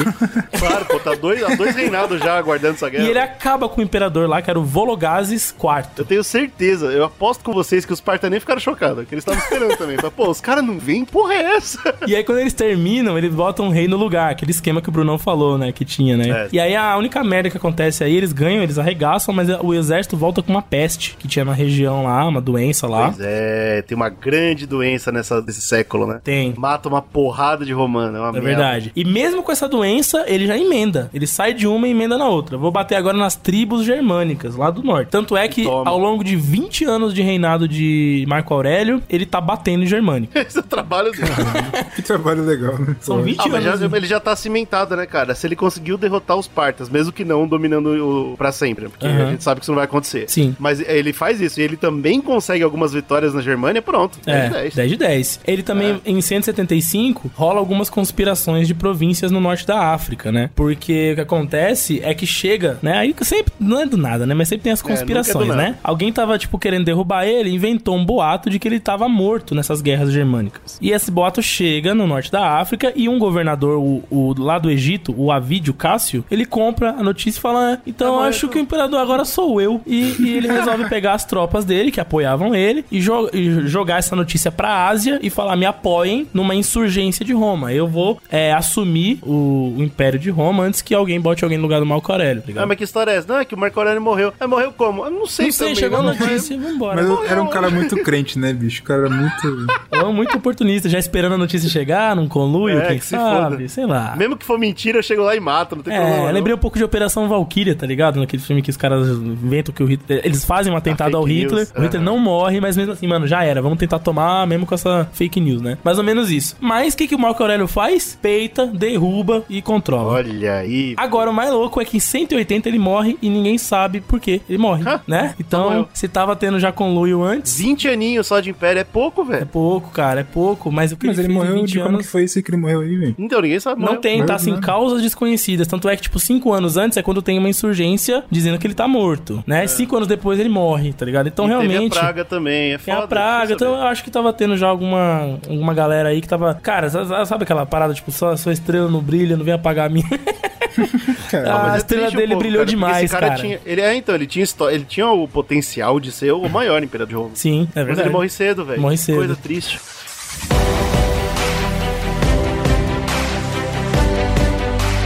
E aí, no lugar dele, o que, que vai acontecer? O Marco Aurélio tinha um filho. É o Lúcio Aurélio Cômodo, que é assim que fala, Cômodo, né? Legal. E esse moleque era um merda, cara. Diferente dele, que foi preparado, todo moldado, que era inteligente. O moleque era torto das ideias, o moleque não curtia. era um cara a parada- acomodado na vida boa, né? Como- tava cômodo. cômodo demais. E tanto é que ele pega esse moleque em 177, né? Três anos antes dele morrer, ele bota o moleque efetivamente como imperador na- por, Nossa, trás da, por trás das cortinas, entendeu? Pô, mas como que ele não percebeu que a história tá errada? Ele foi treinado pra ser imperador. O moleque só tá lá, velho. É, não, ele tentou pai. fazer o mesmo com o filho, né? Acho Pô, que falhou, não, né? mas aí é filho. Se você é seu filho de sangue, você já não deve fazer isso. É verdade. Aí, ele já tava aprendendo isso já, É. nessa época. Eu acho que o Marco Aurélio tinha muita coisa. fa- Ele tava fazendo muita coisa e tentando fazer isso ao mesmo ocupado, né? tempo e É. falhou em tudo. No final da vida, é uma pena. Mas. É, Falhou em tudo, não, cara. Isso aí no parece final da- ali no final da vida ele falhou legal, né, cara? Nas paradas que ele tava fazendo e na, e na criação de um novo imperador. Porque. Não, peraí, eu tô confuso agora, Slow. Peraí, peraí. Na história, chamam de os cinco bons imperadores. E, e o, cômodo, o cômodo não tá nessa conta. Cômodo seria o sexto. Como seria o sexto, porque ele é um. não é um bom imperador. Ele é um péssimo imperador. Ah, Ele como é o assim? cara que vai começar a sujar o nome do Alto Império, inclusive, ligado? Como assim? Exato. Porra, filho de, de um cara pica que foi inclusive deidificado, né, pelo Senado assim que morreu. Senado esse que matou ele ou não, ninguém sabe. Mas é o foi que matou e identificou. Você quer Deus, matei Deus. Sou foda. Senado também. Ni- Nietzsche também fez isso? Primeiro ato do cômodo, quando ele vira imperador, ele, dá, é, ele pega a moeda romana e desvaloriza ela. Ô, peraí. Tá muito E valorizado. ele nem precisava, né, bicho? Ele só falou assim, mano, tô achando que essa moeda aí, os caras não tá dando respeito. De- ele dá uma doação singela ao exército. Cara, parece Bolsonaro, né? Ele chega no, no Senado, a primeira coisa que ele fala é, as contas estão todas desequilibradas, eu vou mudar Portanto- aqui a porra da moeda e vou quebrar a nossa economia pra baixo, que é pra gente, né? Porque aí ninguém cobra, né? Fala, Pô, o cara não consegue Exatamente. pagar, eu não vou cobrar também. E é engraçado, mano, hoje em dia o que, você- o que você faz, né, com moeda? Você imprime, você retira, você, né, tem trâmite, um monte de coisa, compra e vende dólar. Naquela época, pra você mexer com o câmbio, você tinha que diminuir o peso ou aumentar de prata na moeda, né? Sim, se vocês lembram bem, no último podcast eu falei da dinastia Flaviana, Sim. que foi famosa por melhorar isso, né? Por Melhorar. aumentar o valor da moeda, aumentando, sim, os seus materiais preciosos dentro. Exato. E ele vem e faz o contrário. Ele vem e faz o contrário. De acordo com os, os artigos que eu achei, diz que diminuiu de 79% de prata até. chegou até 74% em seis anos, né? Ou de- seja, de- caiu bastante. a Bastante, porque isso em prata é tonelada de prata, tá ligado? É muita coisa. Óbvio. E aí ele. ele... Bom, pra onde foi essa prata, né? Já começa aí. Porque essa prata que ele diminuiu do, do- de circulação, dizem que ele trouxe pra corte dele pra fazer bagunça, pra fazer Ah. orgia, pra fazer cachaçada. Não, menos mal, É, né? delícia. Pelo menos tá usando pra alguma coisa, né? Não, mas porra, que desrespeito do cacete, hein? Uma coisa é você roubar do povo, outra coisa é você literalmente desvalorizar sua moeda, velho. Pô, é É caralho. foda. É, tanto é que eles falam que. GG, no- no no- Brasil, GG. Não, isso é história cíclica. O reinado dele foi, foi caracterizado por pouca guerra, porque ou ele Ele tava não. ocupado fazendo bagunça. É, ou ele não tinha interesse, tipo, ah, tá tendo uma, uma situação de guerra ali, imperador, imperador, não, tô nem aí, foda-se. ou muitas vezes, é, teve ponto, vezes, teve ponto que ele falou, mano, se- é, chegaram pra ele e falaram, ó, seguinte, tem essa guerra aqui, talvez seja bom entrar, porém a gente tava fazendo as contas aqui, se a gente entrar aqui, essa província aqui vai quebrar, por causa da economia que tá uma merda, é, se, se esses tantos homens X morrerem aqui, a gente vai perder essa província aqui pelos bárbaros, e aí tinha guerra que Roma não conseguia lutar, porque se lutasse, poderia ter riscos muito altos de se fuder, tá ligado? Então isso, Roma chegar num ponto desse... É, eu não acho que é isso não, cara. Eu acho que é muito mais o primeiro lado mesmo, o cara não tá nem aí. Eu sinto, eu não sei, né? Porque é impossível a gente saber. É, é. Mas eu sinto que é muita fita de você ter um pai que é tão foda. Sabe, pô, seu pai era o quase novo César, morreu, agora é você. E você, tipo, não teve infância, seu pai, ao invés de prestar atenção em você, prestou atenção em Roma. Você chega no poder e fala: Quer saber? Eu quero que essa porra pegue fogo, meu irmão. Foda-se.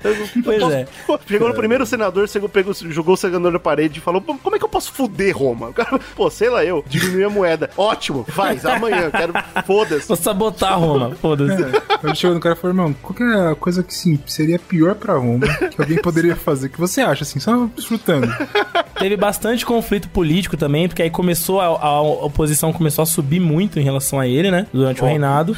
E a galera tinha em mente essa parada que já fazia cinco grandes imperadores atrás que não tinha, que era a parada de olhar e falar, mano, esse cara é um novo Calígula, velho. Sei lá. Tipo, não, não existia. Ele, ele tá, ele saía, ele tinha um parceiro, um cara chamado Salteros. Esse maluco era a orgia em pessoa, era bagunçado. O cara andava nu, fosco, bebão. Vira e mexe, o, o imperador saía na rua e beija, se pegava com o cara pra esculhambar o rolê. É, sabe, as, as- as histórias o- contam. Esse era o mão direita dele, ô porra. Isso, era um cara, um tipo Chama que... o porra. e o porra. O Salteros era um Ei, cara o que que a gente vai que fazer tava hoje? sempre do lado do imperador e que não agregava em nada pra Roma. Só, tipo, chamava ele pra cachaça. Bora cachaça, bora bagunça. Então eles Nossa. eram tidos como boêmios. Eles eram encontrados nas tavernas de Roma, em bordéis. Tipo, caralho, o imperador tá aqui do nada, loucão, fazendo bagunça e tal. É, Bom, para não dizer que ele não fez nada, teve uma parada que ele conseguiu fazer, que era negociar um tratado de paz com Claro, Danúbio. né? Porque Que não era a vontade É, popular de o Roma. povo queria guerra, ele falou: Não, não quero dor de cabeça, não. Qual- O que, que você quer, Danúbio? Terra? Toma terra, tudo. Foda-se. Roma, não tô nem aí. Ele fez uma parada voltou pra Roma. Fiz, e a galera, seu merda, por que você fez isso, cara? Ele, cuzão, não acerta uma, pô, vou beber cachaça. O cara era um gênio da política. Era um né? merda, velho. dois anos depois que ele tá no poder, cara, dois anos depois que ele tá no poder, ele consegue ser, gerar a primeira crise, né? Foda, né? Ó, Avá. Porra. Primeira, Chocado. ele bagunçou tudo. E aí, em 182, ele tava indo pra um teatro, já muito louco, ver bagunça, dan- dançar, rolê. Rolezinho, né? Rolezinho na Augusta, aquela coisa. Aí, o que acontece? Entram dois homens no teatro e tentam assassinar ele. Opa. Na maldade, assim, facada no bucho, lasca e o bebão não entendendo nada. Mas a guarda que tava ali do lado dele consegue suplantar e prender esses A dois caras. contragosto, né? A contragosto. Não queria não, mas vou ter que defender esse merda, meu trabalho. Pegaram esses dois brother e levaram pra, que, pra porrada, né? Da porrada de descobrir quem Claro. são eles. E eles contam que eles fizeram isso a mando da irmã dele, da Lucila. Do cômodo, irmã do cômodo. Irmã do Cômodo, também filha de Marco Aurélio. Que isso? A Lucila. É, e sempre a mulher entra só pra isso, né? Só pra É, fazer só pra Pois isso. é. conspirar. E as- o, o que resolve com isso é que os dois foram executados ali, né? Pós. Ninguém nem sabe se é verdade, mas bom, enfim, executaram os dois Ah, tá. caras, pegaram a Lucila e exilaram ela em Capri, né? E Ah. depois disso, de um tempo, ela foi morta por lá. Exilaram na faca, né? É, exilaram ela na faca por lá. Aí rolou algumas. Aí co- começa a rolar umas conspirações, tá ligado? Tipo, pô, a irmã do cara tentou matar o cara, como assim e tal? E começa a ter um monte de gente que começa a se encorajar por essa história, tá ligado? Tipo, porra, se eu tentar também dar a facada, se ela deu a facada e não foi, e se eu der a facada e for, né? Porra, esse merda aí tá fudendo Roma, claro. tá? A economia tá uma porra, caralho. E aí dizem que, tipo, o grande é, ápice dessa crise foi quando assassinaram o camarista dele, né? Eu fui dar uma olhada em camar... Camarista? É, camarista, Que eu também nem sabia que porra era essa. Camarista é basicamente um, vamos supor, um secretário real. Tipo, Ah, ele tá, tá. ali dentro, chama de camarista porque ele tá nas câmaras, né, da, da corte. E ele tá cuidando ali dos, né, tipo, seu dia a Ah. É, dia, eu da sua imagino que esse agenda. merdel, ele não ia nas reuniões, ele não sabia de nada. exato. Aí era tudo o camarista que fazia por ele. Tipo, Ó, a alta foi tal, falaram de tal coisa. oito da você manhã, bate quero no quarto. Fa, quero piga, legal, então tá bom, obrigado.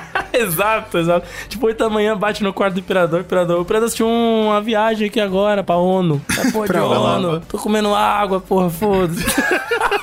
Enfim. Tá certo. Tinha um mano que dizem até que rolavam, né, uns bagulhozinhos com ele e tal, uns esqueminha por fora, que era o Perenes. E esse brother, Perenes. ele gostava muito desse cara. E esse cara é assassinado. Hum, E aí rola também as, as boatos de que talvez ah, trocaram, tipo, como ele não ia, né? E o Perenes ia no lugar dele, ele falava, ó, o imperador chegando, mata, e mataram o Perenes. Pode ser, Tem pode essas lendas também. Tem lenda só de que mataram pra machucar o imperador mesmo. Falar, ó, você tá perdendo seus aliados. Tem várias lendas. O, pô, ele que tinha dois aliados, né? O secretário e o Pinga, que não ia fazer nada por ele. Exatamente. Que Aí, truque, cara, né, cara? Que entra truque. um novo camarista chamado Cleandro no lugar do Perenes. E esse cara era um porra, tá ligado? Tipo, ele. Ixi, era outro Pinga. Não é que ele era outro pinga, ele era um, um incompetente completo. E o que, ele, o que acontece a partir do, do comando dele é que, por exemplo, ele não tinha o tato que o Perenes tinha pra tipo, é, representar Acalmar o imperador. situação, né? Porque, por exemplo, Sim. Ah, por que, que o Commodus tá aqui? Tá na pinga? Não, o Commodus tá indisposto. Isso, exatamente. O que, que o Cleandro fazia? Porra, é, ele se enrolava, tá ligado? Pô, Ah, então quer dizer que tá na Ele pinga. tinha vergonha nossa de, de mentir, né, bicho? É, aí tá errado, né? Políticos com, com vergonha de mentir não é político. não tem E aí, como, né? muita morte, muita traição, bagunça começa a acontecer, né? Aí a aquela coisa da corrupção toda vem à tona. E aí dizem também que a esposa do Cômodo Cômodo. mandou matar o cara. De que forma? Claro. Né? De que forma? Tadinho, né? Porque nenhum dos homens jamais faria isso. É uma mulher maligna. Uau. Ela convence o exército a mandar o soldado, que na época era soldado, e atleta, né? O atleta favorito do imperador, que era o Narciso Mé- Mérida. Fala assim, ó, entra peladão, bem gostoso, rola bem, Que isso aí? bem delícia, Que isso, no, no banho, do imperador, que ele não vai aguentar, ele vai se entregar para ti. Vai falar, gostei. Gostei. E aí você aproveita essa, essa entradinha que os guardas vão achar que tá tudo Pra bem. furar ele. E tu Pra furar como, ele, né? mata, Esse que é o faz É, então, coisa. acho que foi, uma, foi um erro de comunicação aí. É, os caras não dizem estavam que na Bahia matou ele sufocado, né, no banho, mas ninguém sabe como Meu foi exatamente, né, Nossa, cara? sufocado. Melhor não saber foi- não, cara. Melhor não saber foi- não. é. Eu tenho mais uma tarefa para pedir a você antes de voltar para casa. O que quer que eu faça, César? Quero que se torne protetor de Roma depois de minha morte. Eu lhe darei poderes para apenas um fim: devolver o poder ao povo de Roma e acabar com a corrupção que a aleijou.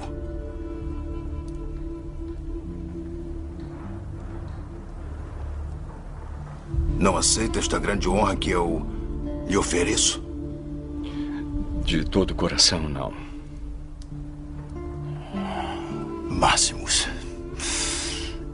Por isso, precisa ser você. Certamente um prefeito, um senador, alguém que conheça a cidade e entenda de política. Mas você não foi corrompido pela política.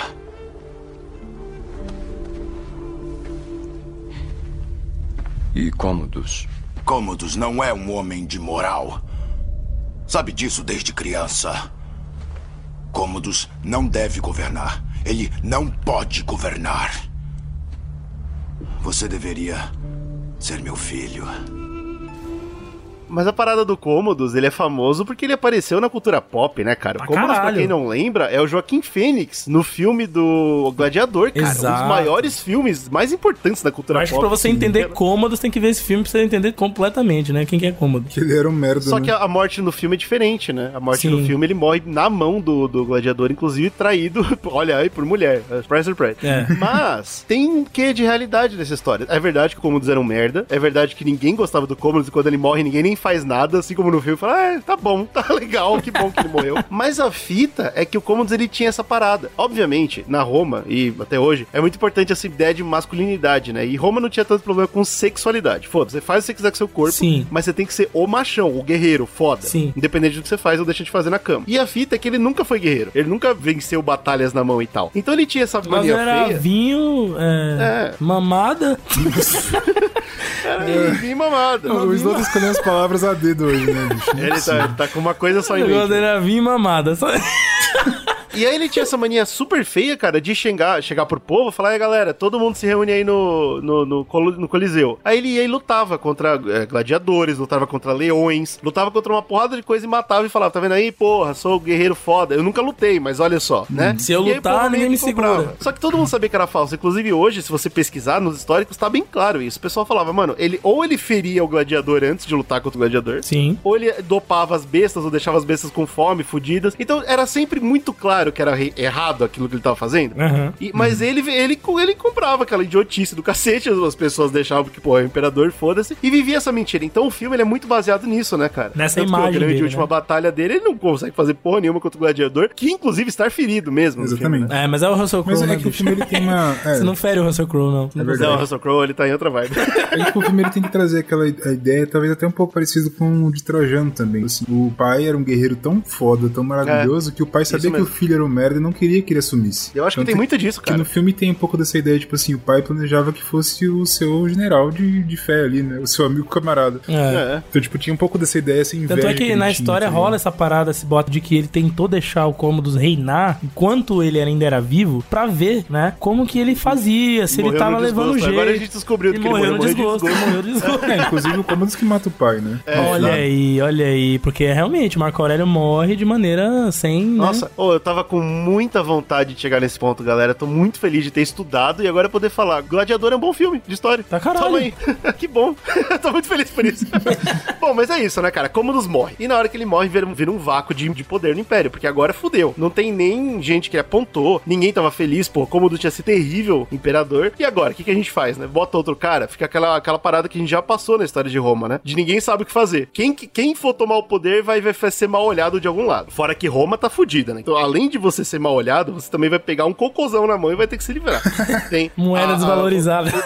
Não, a moeda tá desvalorizada, o, a- o- o povo tá sem liderança, o Senado tá corrupto. O que que você vai fazer, meu irmão? Felizmente, aparece um cara. Em um- o 193 surge esse maluco chamado Pertinax. Pertinax, Caralho, ele, ele tinha... surgiu no momento pertinente, né? velho? Olha aí. E ele é, ele é pertinente mesmo. Ai, ai. Ele tem o passado de guerreiro foda, então os militares respeitam ele. Só que ele já tá há anos no Senado, então os senadores respeitam ele. Olha, o cara ideal. Ele vem da época de batalhas do Marco Aurélio. Ele tem muitas amizades, ele tem muita influência. E ele consegue até se tornar senador. Nessa época, acabou de morrer o Cômodos e ele foi tornado pelo Senado o inimigo público, né? Coisa que é rara. É difícil você chegar no... Imperadores normalmente são Pô, você teve cinco não. imperadores identificados na sequência e um É, com persona não grata.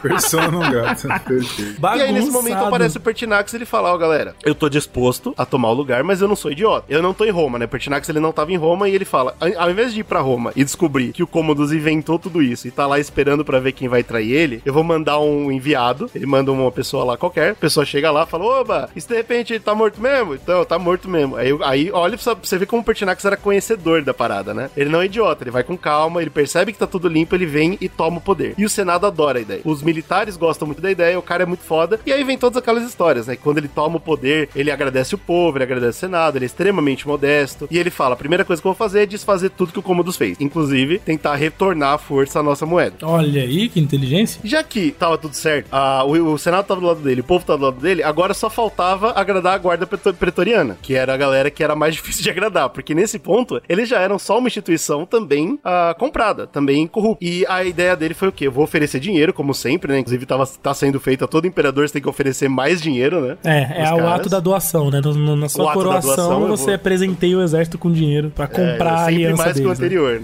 Eu vou fazer essa parada legal e tudo bem. Ó, tô doando aqui o Detalhe, dinheiro, o cômodo foi o que fez, pagou menos.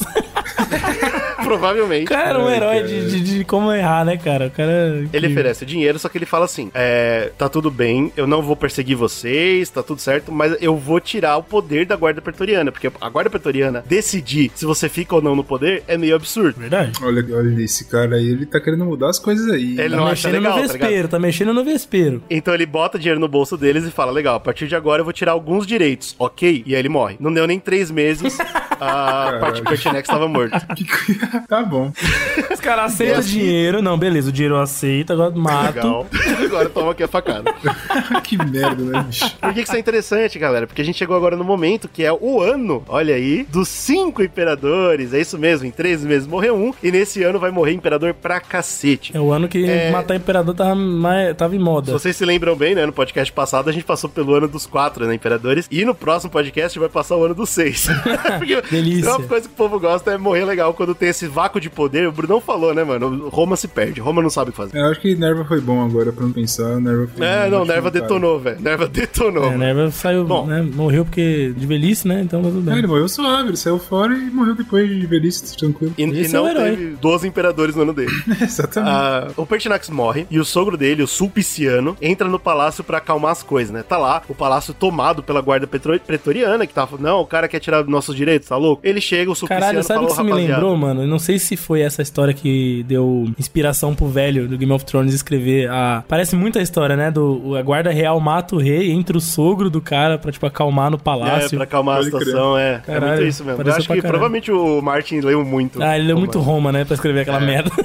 Chega esse sogro, né, o Sulpiciano, ele, ele entra, a guarda ouve ele, né, a guarda tá preparada pra, pra fazer um acordo, e o acordo dele é o seguinte, eu vou pagar tudo que vocês merecem e não vou tirar direito nenhum. Pode ser? Aí quem que vai falar que não? Não, não, não É, a guarda fala, legal, a a guarda vai topar, só que esse papo espalha, né? E outros senadores ouvem essa história. Pô, a guarda tá basicamente segurando Roma como refém. E, e se, né, surge outra pessoa como opção melhor? E aparece esse cara chamado Didius Juliano. Esse é um Didius? merda, esse é o senador político de profissão. Ah, tá. Puta, sei, sei. Nunca fez nada na vida. Só na 20 anos mamata. Mamando, mamando no- na teta do governo, exatamente. Ah, Tem uns tá, caras tá, tá. parecidos no Brasil. Engraçado, Botou na né? família, né? Pra fazer Não rachadas. nada. Aí ele chega e fala o seguinte, rapaziada. Ele, ele chega pra, pra guarda pretoriana e fala: é o seguinte, eu vou fazer a mesma coisa então, só que se vocês me derem o suporte, eu vou pagar o dobro. Lembrando, é claro, que Roma não tem dinheiro pra isso. E aí a, a guarda fica naquela porra, né? O- os registros históricos dizem que esse, o Senado e os historiadores todos concordam que esse foi o momento mais baixo de Roma. Foi quando marcou que acabou Roma, né? Foi quando literalmente eles colocaram Roma é, para ser comprada, né? Pelo, pelo cara que mais pagasse por a guarda pretoriana. E aí, porra, é um absurdo, né, cara? Então vocês sabem muito bem o que a guarda pretoriana, que são militares de verdade, de respeito, fizeram, de respeito. Assim, assim Varia. como os militares. Imagina os militares do Brasil. O que, que eles fariam numa situação dessa? Rapaz, não sei. Leite condensado, pintar meio fio, não sei. Pintar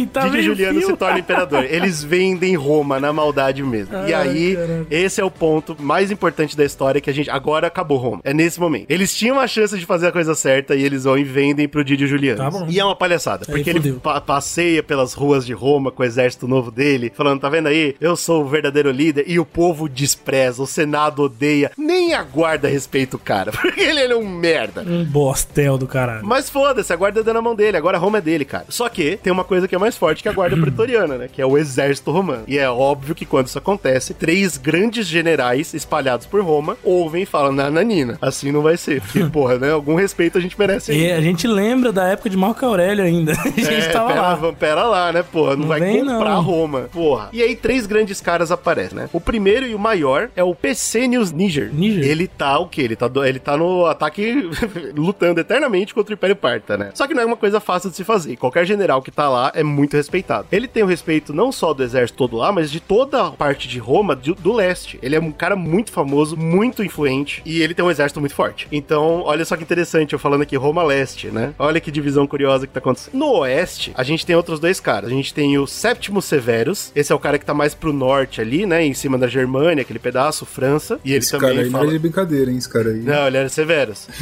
e a gente tem Cláudios Albinos. Cláudios Albinos é o cara que tá pro lado a Espanha, Portugal e Grã-Bretanha. Os três se levantam ao mesmo tempo.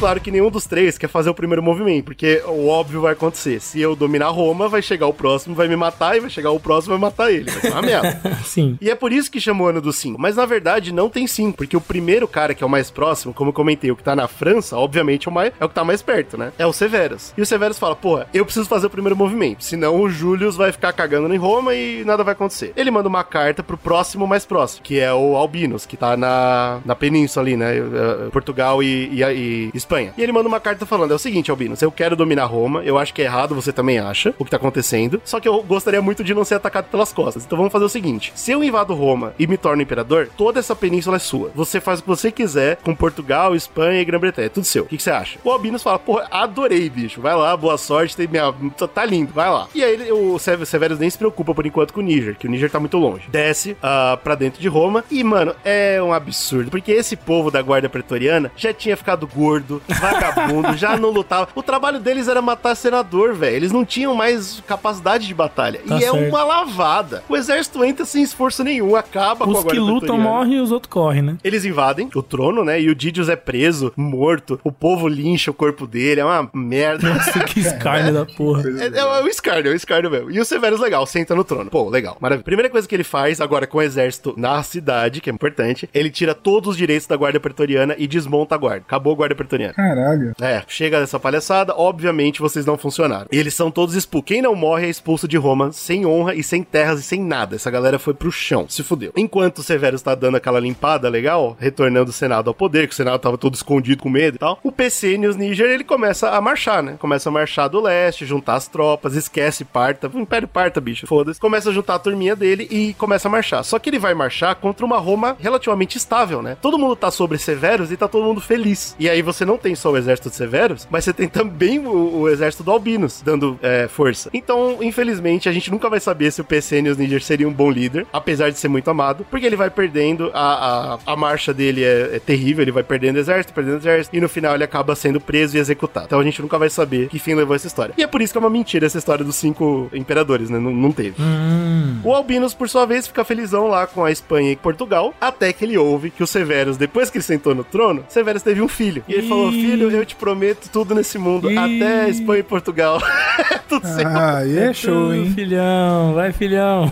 Aí o Albinus fica 100% putaço, o que é um erro, né? E, historicamente, se você estuda, Albinus podia ter ficado na dele, ter curtido de boa, era tudo dele, foda-se. Mas não, é, o ego fala mais alto, Verdade. ele junta as tropas e fala: Não, o Severus mentiu pra mim, o trono é meu. E ele invade Roma. né? Na, na verdade, ele não invade porque as tropas estão vindo do leste, é, as tropas do Albinus, e as tropas do Severus encontram ela vindo do sul. E tem a maior batalha interna romana já feita na França, cara. Que é exército romano versus exército romano. É uma batalha que, que os historiadores adoram. Fica todo molhado falando dela porque, porra, é centurião contra centurião, tá ligado? É incrível. E acaba que o Severus ganha, porque ele, né, tem mais exército que o outro. Caralho, queria ver essa batalha aí. É, pa- parece que é uma batalha foda pra caralho. E legal, Albinus morreu, Severus venceu, finalmente começa uma nova dinastia. A dinastia Severa. Eita, aí é O brabo. Severus é, é- é militar, é líder militar, né? Antigo. Ele tem muito do Trajano no sangue dele, então ele vai levar a sério conquista, né? Então ele meio que ignora a parte econômica, ele sabe que se ele dominar terras, a economia volta, né? Ele entende isso. e ele continua na, na luta, principalmente contra o Império Parto, que ele não consegue vencer, como sempre, mas ele consegue algumas terras, o que já deixa o povo mais feliz e, né,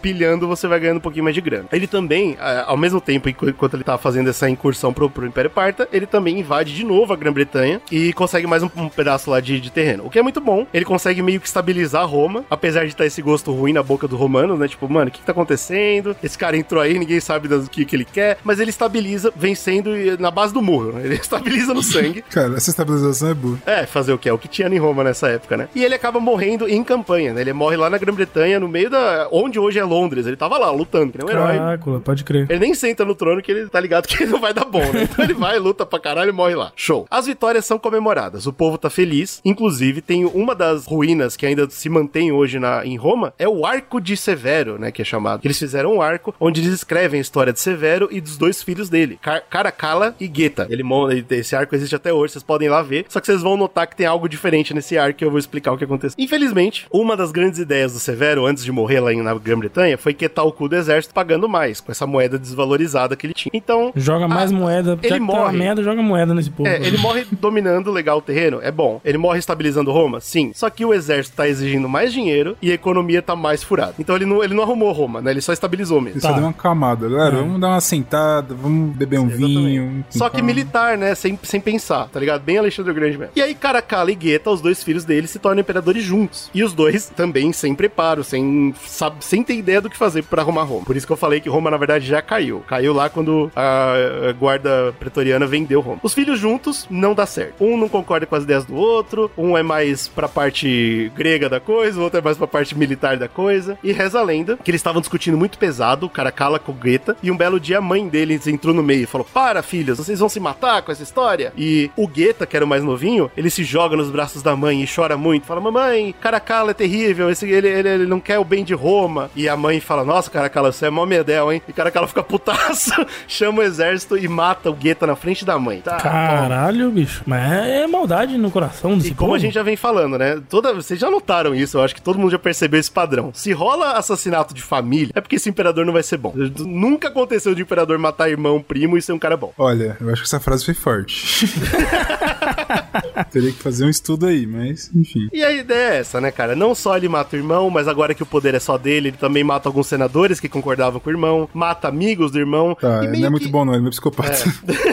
e nesse ponto ele fica meio perturbado, cara, porque parece que todas as decisões dele a partir de agora vão ser baseadas nesse ato. Parece que é um bagulho que nunca. Tipo, ele não conseguiu dormir bem depois, tá ligado? Tipo, eu matei meu irmão na frente da minha mãe. O que, que eu vou fazer agora? Que, agora fudeu, tá ligado? E aí é isso, né? Ele é um imperador que não para em Roma. Ele meio que vai seguir essa tradição de andar por aí, só que não é uma coisa boa, tá ligado? Ninguém gosta dele, ninguém tá feliz quando ele chega. Ele é um cara que gosta muito de se provar em batalha, então ele vai pra todas as frentes de batalha. Ele luta um pouquinho no, no oeste, um pouquinho no norte, um pouquinho no, no leste, um pouquinho no sul. Tá sempre lutando. Em todo lugar que ele vai, se alguém fala do irmão dele, se alguém cita, qualquer porra, falou do irmão, passa na faca. Então ele é muito louco, velho. É muito perturbado com essa parada de ter Caralho, matado o que irmão dele. doente, né? É, o Caracalla não é um bom, um bom líder. E aí, uma das paradas que ele faz durante as viagens é passar no arco, o arco de Severo, que tem a história dele, do pai e do irmão Guetta. E ele manda rasgar, riscar a pedra toda na, na história do Guetta. Então hoje, se você encontrar esse arco, é isso, né, cara? Você vê lá que tem partes riscadas mesmo. Então, tipo, tá é, Severo e seus filhos. Aí tá riscado S, Guetta, Guetta não existe, né? Caracalla. Tá um bagulho todo perturbado, velho. Ele, tentou apagar a memória do irmão da história. É muito louco. velho. Nossa, que doideira da porra, cara. É, triste, é triste pra cacete.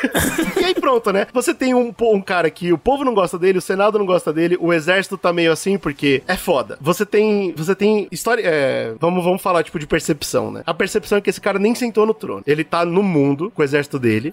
Roma tá vazia, o trono tá vazio e ninguém tomou. O que, que vocês leem vendo isso? O que, que, que significa isso pra vocês? e o cara não é gostado, tá? Ele não é que nem o Trajano que tá viajando por aí e o povo adora ele. Caminho aberto Ah, total, diz né? que velho? já era, né? Vamos dominar, né? Então, e não acontece. Olha que loucura, cara. A porque parada também, é mas, que... GG, pensa comigo. Você tem um cara. Trajano era um cara gente boa, um cara. Era demais. Agora Sim. você tem esse maluco que é um doido do cacete, né, bicho? Então eu falo assim, pô, o cara não tá aqui, mas o cara é maluco, porra. Quando ele voltar vai ser uma merda. Então, tudo bem, pode ter realmente o fator do medo, mas os historiadores levantam que isso só mostra como Roma já não era mais nada. A cidade Roma não significava nada. Tá certo, é verdade, é verdade. Já Porque chega, você já não perde, tem. O né, Senado não tem força. Então não, não faz diferença ser senador. Não existe mais guarda pretoriana pra proteger você se você virar imperador. Então, que, que diferença faz? O imperador de verdade é quem tinha um exército, não a cidade, tá ligado? Então, tipo, isso foi uma coisa muito triste que aconteceu, que obviamente também vai servir pra, pra queda de Roma, né? Mas é uma bola cantada, né? Quando a gente É. no Roma, a gente percebeu isso bem claro. Quem tinha as legiões gigantes é que dominava. É só entrar na cidade que dominava, tá ligado? Então, mas agora não precisa nem entrar na cidade. Essa é a Exato. parte mais cara feia. fala, Foda-se, não quero estar mais lá. E aí diz, a- reza a lenda que esse cara morreu em batalha, né? Ele, ele, ele queria muito se provar sempre e ele entrou numa batalha que já tava perdida. Os generais falaram, porra, bicho, não vai dar bom. Ele, não, vai dar. Tô na frente aqui. Confia no Tomou uma pai. facada e e morreu legal, né? Macrinus was the first emperor who was not a senator and who didn't come from a senatorial family. De novo, tem um vácuo de poder. E de novo, é importante deixar claro, Roma não importa mais. Então é realmente quem tem mais exército toma, que tome o poder. E tem vários generais, inclusive um deles, o Macrinus, que, que veio inclusive do Níger, né? Ele era um cara que veio com essas tropas do leste, era um grande general. E ele fala: Não, beleza, eu vou tomar o poder, eu vou corrigir os erros do cara. E a primeira coisa que eu preciso fazer é diminuir a força militar, que eu tô vendo que sem Senado Roma não vai pra frente. E ele é assassinado. Legal, legal. Roma legal. virou uma bagunça. Mas ele não virou imperador, né? Isso foi só ideológico. Foi- tem alguns meses cara aí nem, nem virou, ele só pensou É. e morreu já. Como eu falei, o título de imperador nem significa nada, tá ligado? Então é, é muito confuso esse pedaço, porque, tipo, foda-se. E aí, de novo, né, entra a história das mulheres e, é, que estão lá sempre planejando as coisas por trás, que é uma tia do Caracala. Depois o Caracala morre, ela vem e fala: Ô, não, mas eu sou tia dele, vamos fazer por sangue, que tava dando certo. Fazer por sangue, fazer E, família. E Roma tá tão quebrada e confusa que ninguém nem consegue falar não pra ela. Então ela meio que coloca o neto dela, que é um jovem menor de idade chamado Elagabalus. Caramba, mas os nomes também, eles vão se complexando, né, bicho? Olha só! Obrigado, Brunão. Brunão acabou de abrir a. a- Por quê? Por que será que os nomes estão ficando confusos? Porque não, não são mais romanos, né? Não é mais aqueles patrite lá exato. da nata, né? Acabou, acabou Roma, cara. Agora a cultura externa tá invadindo Roma em ondas. E agora até os nomes. Elagabalus, por exemplo, o nome dele vem de um deus, vem de um deus sírio. Pra você ter uma noção de Olha como Roma já era aí, porra nenhuma. Então vem o Elagabalus e meio que ninguém consegue falar não porque não existe poder. Porque o em nome Roma. dele é muito difícil, né, bicho? Caras não fala, conseguem ah, nem pronunciar. Fala, deixa o cara E aí ele vem realmente pra cimentar a derrota, né? Porque além dele ter entrado meio com águas turvas, ele é um merda. Ele faz o que é, ele fica na história como um dos, dos imperadores mais pervertidos e excêntricos de Roma. Trepava com todo mundo, usou todo o dinheiro pra fazer farra, só merda. Aí vem uma parada interessante, né? Que talvez a história que a gente já falou aqui, que é machista e racista, talvez ela se torne transfóbica nesse ponto. Uau, o quê? Nossa, que show, cara. É, é, A porque o para, né? O Elagabalus é uma, é uma figura muito curiosa. Ele- é indiscutível que ele foi um péssimo imperador. Tá. Mas a fita é que talvez Elagabalus também era uma transexual. E aí tem alguns relatos que falam que, primeiro, ele gostava de ser chamado no feminino. Ele usava roupas de mulher, típicas, né, de mulher, que é, é, o que é que isso seja. E ele expressou várias vezes seu desejo de remover seu pênis. Caralho. Ele aparentemente era uma mulher no corpo de um homem. Que fita. E, isso não e é, é foda. Isso não é normal, né, na história. Ser registrado Então, na história. É né, muito cara? confuso, cara, porque aí a gente não sabe. Isso é a parte que eu acho mais chata. A gente não sabe se ele era um cara pervertido e aí a galera jogou essa ideia de trans meio que pra, sabe, pra sujar, tá ligado? Ah, ele transava com todo mundo, ele queria ser mulher, esse nojento. Ou isso. Aham. Ou o outro lado. Ele só era trans, ele só é, mostrou que ele queria, tipo, fazer a cirurgia e tal, e a galera jogou a ideia dele ser pervertido em cima. A gente nunca vai saber, É, tá ligado? Só, entendeu? Só de transfobia, tá ligado? A gente nunca vai saber o que aconteceu. Mas tem uma parte mais interessante ainda do Lagabalo. Além da parte sexual, que é extremamente interessante, a gente tem a parte teológica, cara. Ele era um cara que estudava muito teologia. Ora essa, o nome dele era de um deus, né? E aí ele vem, quando ele se torna imperador, ele vem com muitos conhecimentos teológicos e muitas teorias interessantes. Inclusive, uma das teorias é que ele quer reunir todas as religiões, não só as gregas, as romanas, as sírias. Ele quer juntar tudo sobre um deus só. Olha aí, vocês já ouviram falar sobre isso? Um Caralho. deus só, que ele chamou de Deus Sol Invictus. Opa. Deus. Opa. Deus. O nome dele era Deus. E esse seria o único e verdadeiro Deus, e todas as outras divindades seriam apenas aspectos dele. Você reconhece alguma coisa muito parecida aí? Pode ficar tranquilo, porque a teoria chefe é que ele montou até mesmo um festival pra gente comemorar esse Deus. Vocês conseguem chutar quando era esse festival? Ai, no ai, solstício de inverno. Isso, em dezembrão, Substituindo dezembrão. A Saturnália. Exatamente. Isso, Natal, gostosão. Legal, Jesus. A teoria chefe é que esse cara, além de ser um pervertido ou trans, ou a gente nunca vai saber, ele também era um teólogo que estudou tanto que ele falou: vamos juntar todos os deuses em um só e vamos comemorar ele no Natal. Mano, Caralho. Show de bola. O nome dele é, É Jesus. bem- Pá, pá, pá, é muito foda, mas assim, tipo, a, a ideia é que mais tarde, né, quando os, cristian, os cristãos vão dominar Roma, eles vão só, tipo, usar isso na onda, tá ligado? Ah, é isso aí, esse deus aí mesmo, e vambora. E, e acaba se tornando Natal a maior festa cristã. Você tá falando que foi um imperador trans que fez, inventou Deus, é isso? Meu irmão, é, é, o imperador trans com um deus pagão é uma fada. Inventou o. Natal, é isso. Show É, de bola. é. Ei, mano, que história, hein? É, bom, eu sei que Roma, é, na história, ele aguentava quase tudo, né? Roma aguentava imperadores terríveis, aguentava deuses, aguentava a porra toda, só não aguentava o tal do trans, né? E acabam matando ele, ah, passando a espada no cara e, e acabando com o Elagabalus, que se torna um dos mais infames imperadores da história de Roma. Caralho. É. Elagabalus. Elagabalus. E finalmente, agora a gente vai terminar a dinastia Severa, que, obviamente, assim como vocês já perceberam, é o fim de Roma, com Alexandre Princípio Severo, do né? O fim, né, cara? o primo de Elagabalus, né? Ele entra em 222 depois de Cristo, também adolescente, também meio que maquinado pela mãe dele. Então, na, na dinastia Severa, você vê muito a influência das mulheres, mas como a gente já falou, é uma coisa muito machista e vazia. Ah, a mulher tava só maquinando. Então é meio, eh, foda-se. Uhum. Mas aí ele entra, ele muda o panorama religioso, meio que na, na pegada do primo, ele fala, pô, eu quero aceitar todas as religiões, tá todo mundo bem-vindo, até católico, não tem problema nenhum, todo mundo é bem-vindo em Roma. É foda, porque você tem agora os, os religiosos mais conservadores nobres que não gostavam desse cara, e você tem um problemão com, com o, o exército, que você tem a moeda desvalorizada. O exército sempre pedindo mais e não tem. E aí, cara, o vilão, a baleia branca, o Império Parta rui e quebra. E não é pelas mãos de Roma, pega essa. O Império Parta se desfaz sozinho por causa de uma briga de dois irmãos lá dentro. E aí, quem toma todo aquele espaço e o novo império que vem para acabar com Roma é o Império Sassânida, meu irmão. E esse é assim, é o neo-persa, tá ligado? É tudo, é tudo de lá. Toda aquela galera, mais todo o Império Parta, eles se juntam numa super força, que é o Sassânida, muito maior que o Império Romano. A gente, infelizmente, não vai falar dele, né? Porque eu acho bem legal essa história. E aí, meu irmão, o exército se enfia no próprio cu. Fala, agora fudeu, que os caras são gigantes, são muito bem organizados e Roma não tem mais nada, cara. Roma só tem o próprio nome, que tá sendo sujo todo dia. Meu Deus. Não tinha mais né? poder político, não tinha mais poder militar. O garoto, infelizmente, também não aguenta, não consegue aumentar o soldo e, e o próprio exército mata ele, terminando a dinastia Severa e terminando tudo que a gente conhece como Roma. Daqui pra frente é só pra baixo. Uau. Daqui pra e frente, só declínio. Só pra trás, né? É só pra trás, meu irmão. A gente, assim, ainda tem muitos anos de Império Romano, tá? É importante deixar isso claro. Verdade. Só que não faz sentido a gente perder muito tempo. O plano original era até dividir em dois podcasts. Mas é muita repetição. É tipo, tudo dando errado, tudo dando errado, tudo dando Sim, errado. Tudo a partir errado, de agora a gente pode resumir, né? Como uma sequência, né? De declínio mesmo. De então, falhas, né? De Só falhas. agora de fudeu, é, agora acabou. Dá pra Então gente agora, fechar nisso, né? Preparem-se pro próximo e último podcast, né? Da nossa. ah, o quê? Quintologia? Sei lá, como é que chama isso? Acaba sendo, né? Acabou sendo. Da nossa série de Roma, que vai ser a queda do Império. Cara, é isso. Quer definir, enfim, é um bagulho muito grande na história da humanidade, né, cara? É, mas não tenho dúvida, você já entendeu. Você é ouvinte, você já entendeu o que quebrou, né? Corrupção e principalmente, cara, quando o militarismo sai do, do controle, cara. Militar é uma merda. É foda porque você precisa de militar pra manter seu país. Só que se você deixa o militar solto, você perde o país. É muito difícil, cara. É interessante, é, é legal pra gente analisar como que eles se fuderam e, e é triste porque a gente vê que realmente a história é cíclica. É, essa é a conclusão, Brasil- né, cara? E o Brasil tá no final, né, da nossa dinastia severa, infelizmente. Vamos ver, vamos ver o que vai acontecer daqui, daqui pra frente. A gente já sabe que é pra trás, né? Então. É.